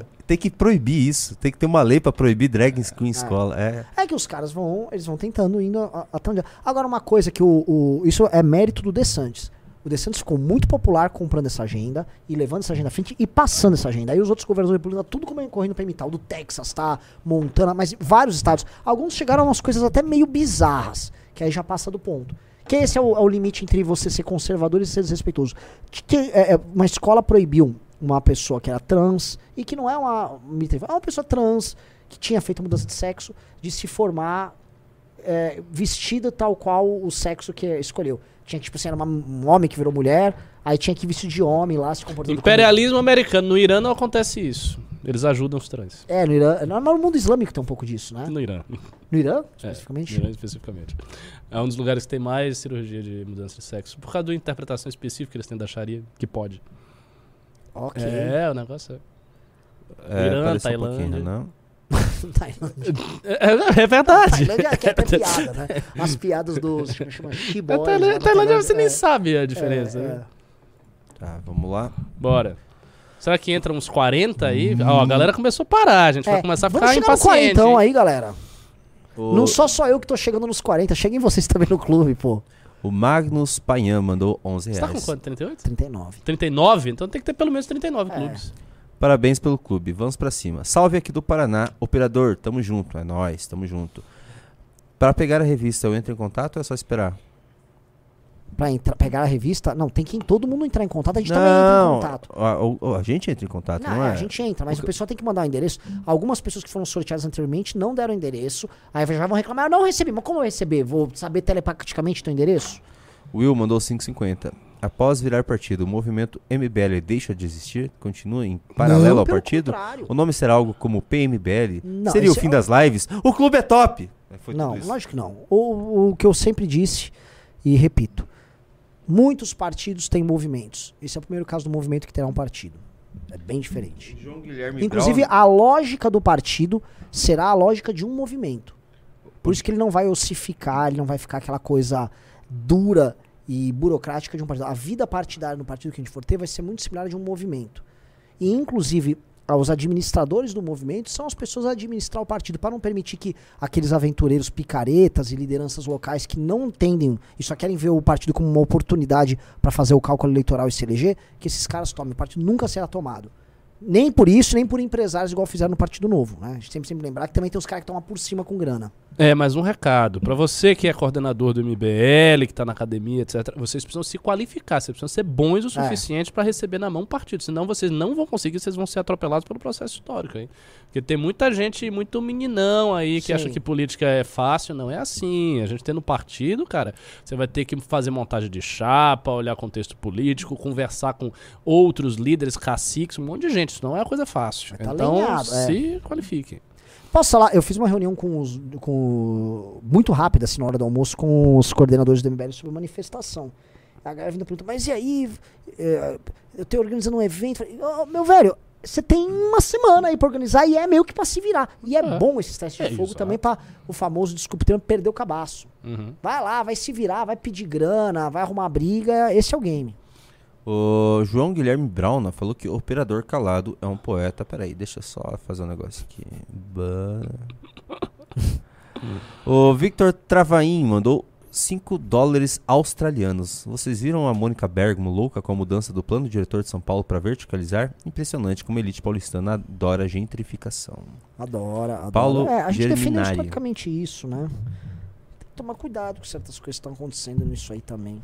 Paulo Germinari mandou 11 reais. Fiz uma capa fictícia pra Valete sobre a inteligência artificial. Para ver meu trabalho, enviei pra rede social do Renan e do Junito. Opa, dá uma olhada aqui. Depois dá uma fritada lá. Estou à disposição e bora pra cima. O Aristides Ogato mandou 27,90. Junita é muito melhor que o operador do meio-dia, que fica tomando pito do Arthur. Sarrafo neles. Passa lá meio-dia pra ensinar como faz. Eu vou ensinar o Arthur a parar de passar pito. Como assim o Arthur fica passando pito no, no, no Baiano? Difícil? Eu só gostaria de falar que eu parei com os pitos nos operadores, minha relação com a produção é muito boa. Ó, o Arthur tem que parar de- a- assim, aquela se- nossa eu vou- eu vou amiga assistir. Jennifer ainda frequentasse aqui, que ela diria, nossa, você está mudado. né? Agora é o Plito Bunhoel, que é um espanhol bêbado, pilantra, safado. Inclusive disse que ele, ele e o Will Balada tiveram relações homossexuais no banheiro. Você precisa explicar o Will Balada. Nossa. Não, Tipo, não, completamente- para de baixar o nível assim. A gente tá numa live tão boa, cara. Fala, Wibalada. Não, mas o Arthur tá sendo chatão mesmo. Eu acho que o Arthur tem que. Não, eu tenho minha briga com o Arthur aqui no programa. Acho que o Arthur tá passando muito do ponto, tem que ser mais humilde. É porque ele tá voltando a ser o velho Arthur. É, ele tá ganhando confiança, pá, fica no galudão, aí já era. Eu vou, eu vou, eu vou, Deixa ele jogar eu vou um áudio acompanhar aí, a próxima live. Se tiver pito, eu vou deixar o Arthur sozinho, sem operador. Por favor, vem aqui. Qual, qual câmera que tá aqui, Junita? Nessa daqui? Tá no meio. Deixa eu colocar em você, É, então. Imagino que vocês já tenham falado muito de manifestação, mas Curitiba a gente já tá com local e hora confirmada, então no dia 4 de junho, Curitiba vai estar na Boca Maldita às 14h30, então convidar todo mundo aí do Paraná e de Curitiba para nossa manifestação. Tem negócio Paraná, Boa. boca maldita. É o boca aberta? Não, esse aí é o Boca Bendita. É. É. de homem, pô. Respeita o Boca Aberta. O Rafael Capelazzo Barlatti mandou 5,50. Marina é uma canalha. Ela nem, se- Nossa. ela nem se elege há alguns anos pelo Acre. Pesado. o título dela é de São Paulo, pela coragem, entre aspas, que ela tanto tem em defender a Amazônia. O Rafael Capelazzo Barlatti. Chata, caga regra pra caramba.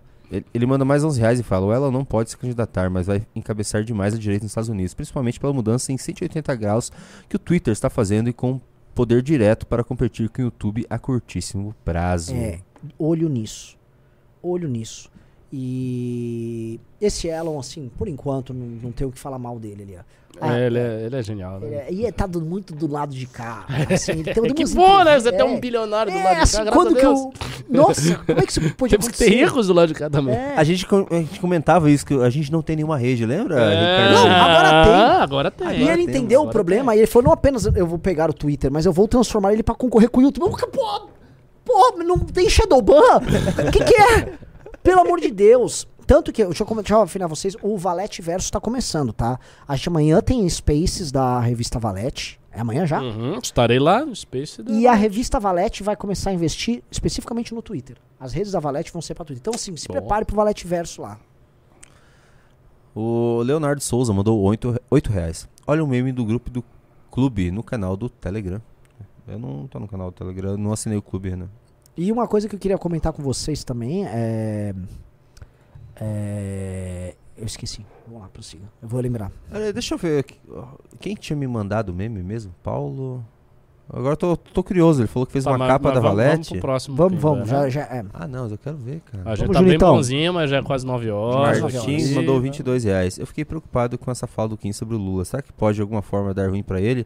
Vou tentar arrumar qualquer prerrogativa pra caçar membros da Não, oposição. não, não, não. Ah, olha só, a casa é muito corporativista e ela, ela, ela até tira pessoas inadequadas, mas esse é um caso assim que. Pelo amor de Deus, né? É, O que que... Eu nem sei o que vocês estão falando. É, tá falando o que ele da- falou sobre o Lula acerca da ditadura, que ele Ah. delatava a galera e tal. Rafael Capelazzo Barlatti mandou 5,50. O Kim Paim é o xaropinho dos dodói da cabeça.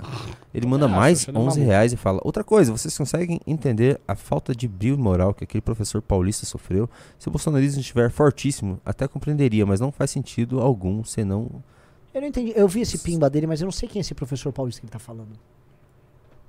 Também não. O Cosmonautics mandou 11 reais. O Cosmonautics, mais um dos operadores. A dupla Cosmonautics e Draxas. Uhum. Kim Paim para o MBL. Onishan! eu não sei o que, que é isso. É negócio de. de- Eu sei, mas eu não lembro o que, que é isso. João Henrique mandou 11 reais. Entendo a associação provisória com alguns safados, mas é foda saber que muito pilantra vai ganhar relevância e capital político com essas manifestações. Não vamos esquecer quem é quem. Força MBL. Não vamos esquecer não nada. vamos. Mas assim, o nosso caminho é o nosso caminho. Os caras vão subir e vão cair no processo. A gente não tá olhando a próxima eleição apenas. Nem que bom que você essa Estamos olhando, fiquem tranquilos, eleitores. Estamos olhando, Não, não né? estamos ligando, não. Ah, acontece É. que não. Nem a o, mas assim, a gente tá olhando um longo prazo que os outros não estão olhando. E é bom que não olhem. Quando a gente vai e tá fazendo uma revista impressa, por isso, aliás, se inscreva em mbl.org.br barra revista para você ser um associado da revista Valete, para fazer com que a revista Valete esteja em bancas. A gente vai ter tantas notícias sobre a Valete também. Ninguém ali tá preocupado. O cara que tá preocupado em fazer o Tramontina, corte rápido, ele não vai fazer isso, ele acha que nós somos idiotas. Eles só vão se tocar que a gente deu a volta neles lá na frente quando nós nos tornarmos inevitáveis e imparáveis. E eles se tornarem absolutamente reféns daquilo que a gente vai fazendo. Mas até lá, deixa a galera brigar. O Rafael Capelaz Barlatti, que pimbou muito hoje, pimbou muito já tarde também, tá animado com os pimbas. Mandou 5,50. O que acontece primeiro? A Marina cai ou o cargo. A Marina cai do cargo ou o Cid Delato Capitão Disney? Capitão Disney. Briga boa, hein? Briga boa. Briga boa. Gustavo Seabra mandou 5,50. Prezados, acabei de comprar dois ingressos para o congresso em Salvador. Espero Oh! ver meu conterrâneo Ricardo e todo o MBL lá. Abraço. Estarei lá. Você vai? Depois- Vou. Vou. De- é depois da minha cirurgia. Vou fazer cirurgia em meados de junho. Eu vou fazer um retiro espiritual aí nas montanhas do Tibete. Não, mas vai ter mesmo retiro. Deixa eu fazer uma pergunta É. que eu quero ir pra lá. É, você já comeu o cozido baiano? Já, ah, claro. Porque É eu fiz uma outro dia comida lá em casa. normalíssima. É uma comida normalíssima. Muito boa. É que o que você chama de cozido baiano, eu chamo de cozido. É, então aqui tem o cozido a portuguesa, É. que é a base de todos eles. E cada região aqui, aqui tem na Bahia e no Rio só. É, e disse é uma que tem no Pará. Mano, o Paulo Germinari mandou aqui no Opa! Instagram. Não viu, hein? Olha Rapaz, isso! tá ele, legal, fez, hein? ele fez com inteligência artificial isso. Ah. Hum, Aí não. Ah, o que? A, a inteligência artificial fez? É que ele- Não. Não foi isso que ele Ah, falou? tá Deixa eu feia. Achei precária. Paulo deixa eu achar de novo. Não, Ô, tá muito Tava gostando isso. agora. Não, Ó, tá fiz um uma lixo, capa tá um fictícia pra Valete. Não, ele fez a capa. foi Ah, então tá muito Ah, tá boa. essa Parabéns, tá linda. é Não, mas aí. pior que a capa tá bonita, Ricardo. Deixa eu, É, deixa eu colocar aqui Mas com pessoal ver mais inteligência de artificial, perto. né? Vamos evitar isso aí.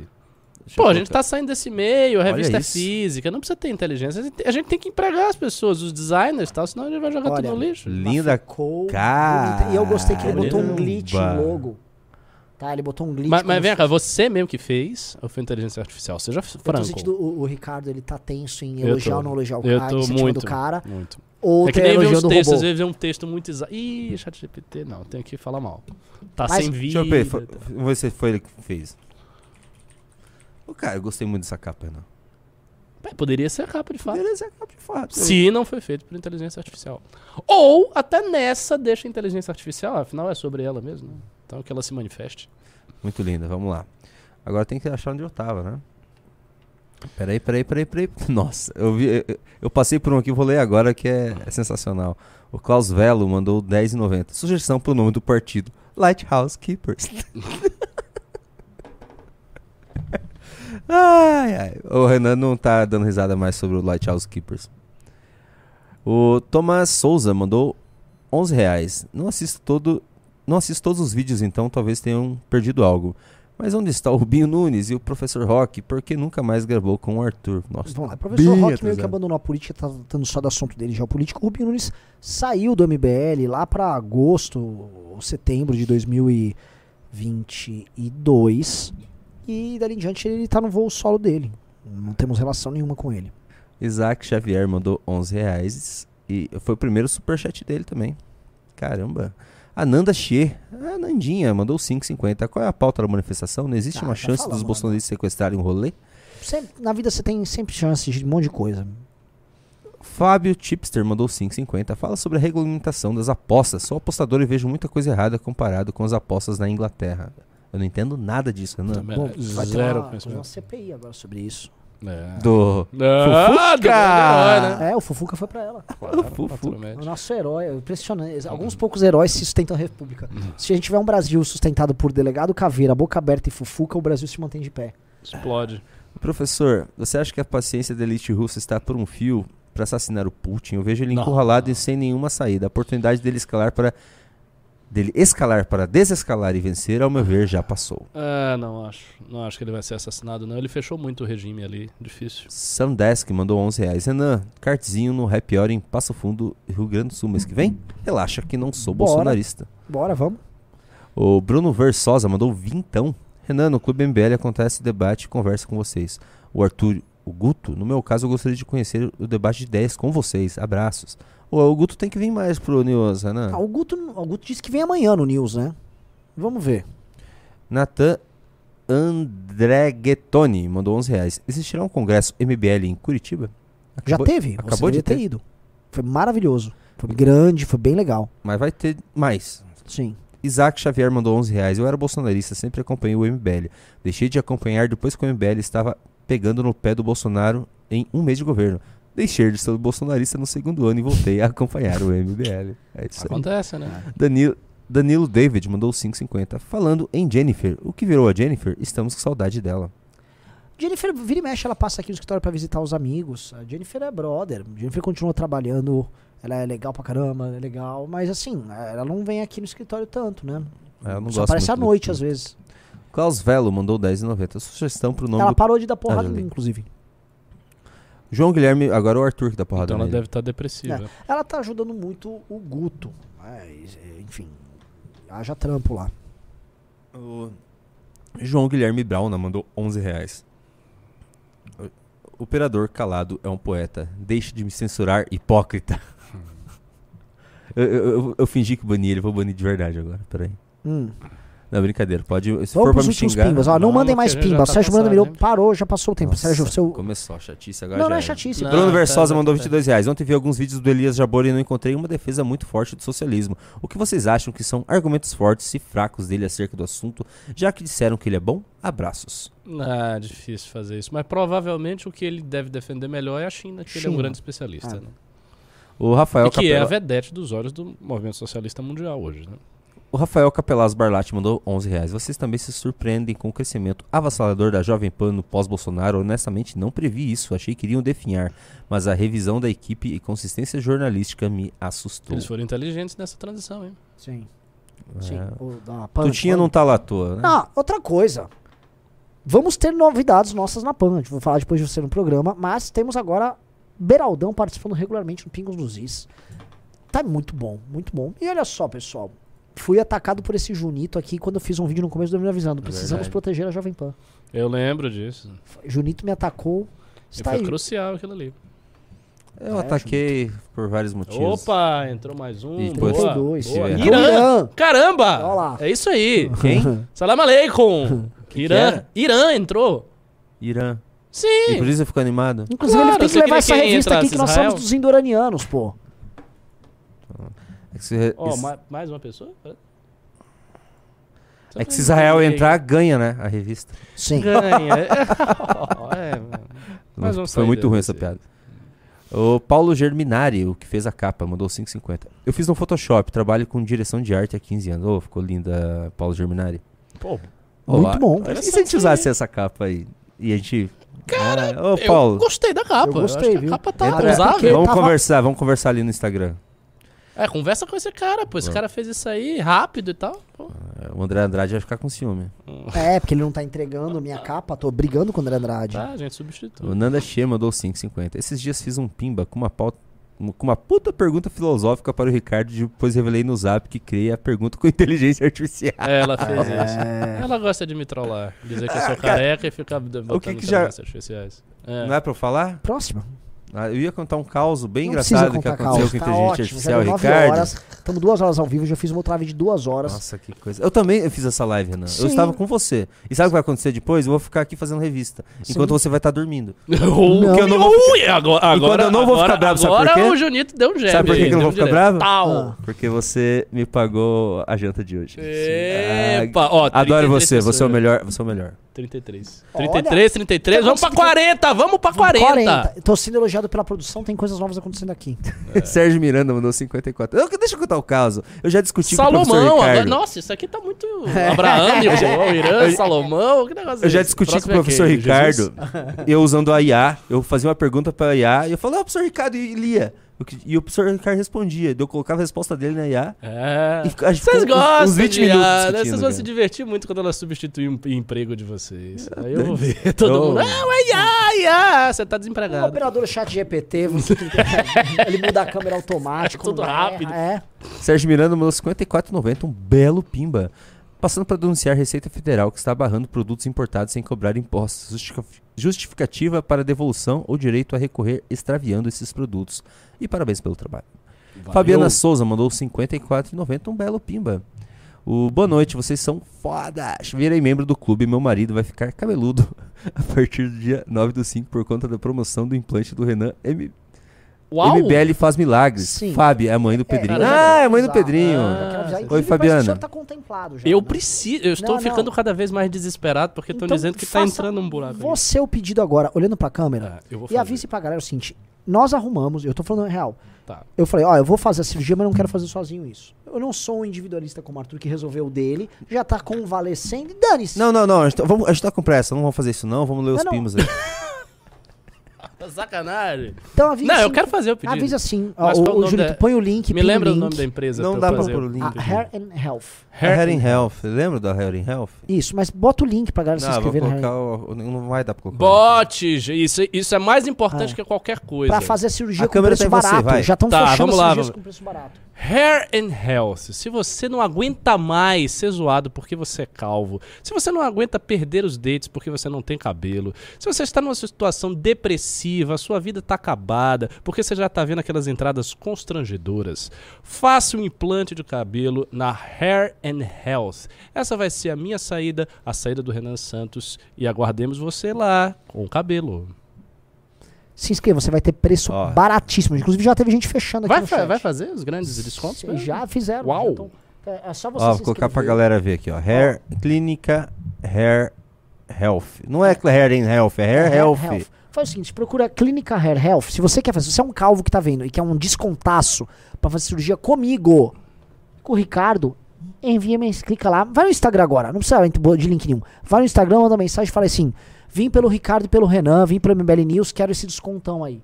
E você vai deixar de ser calvo. Vão parcelar, vão fazer acordo com você.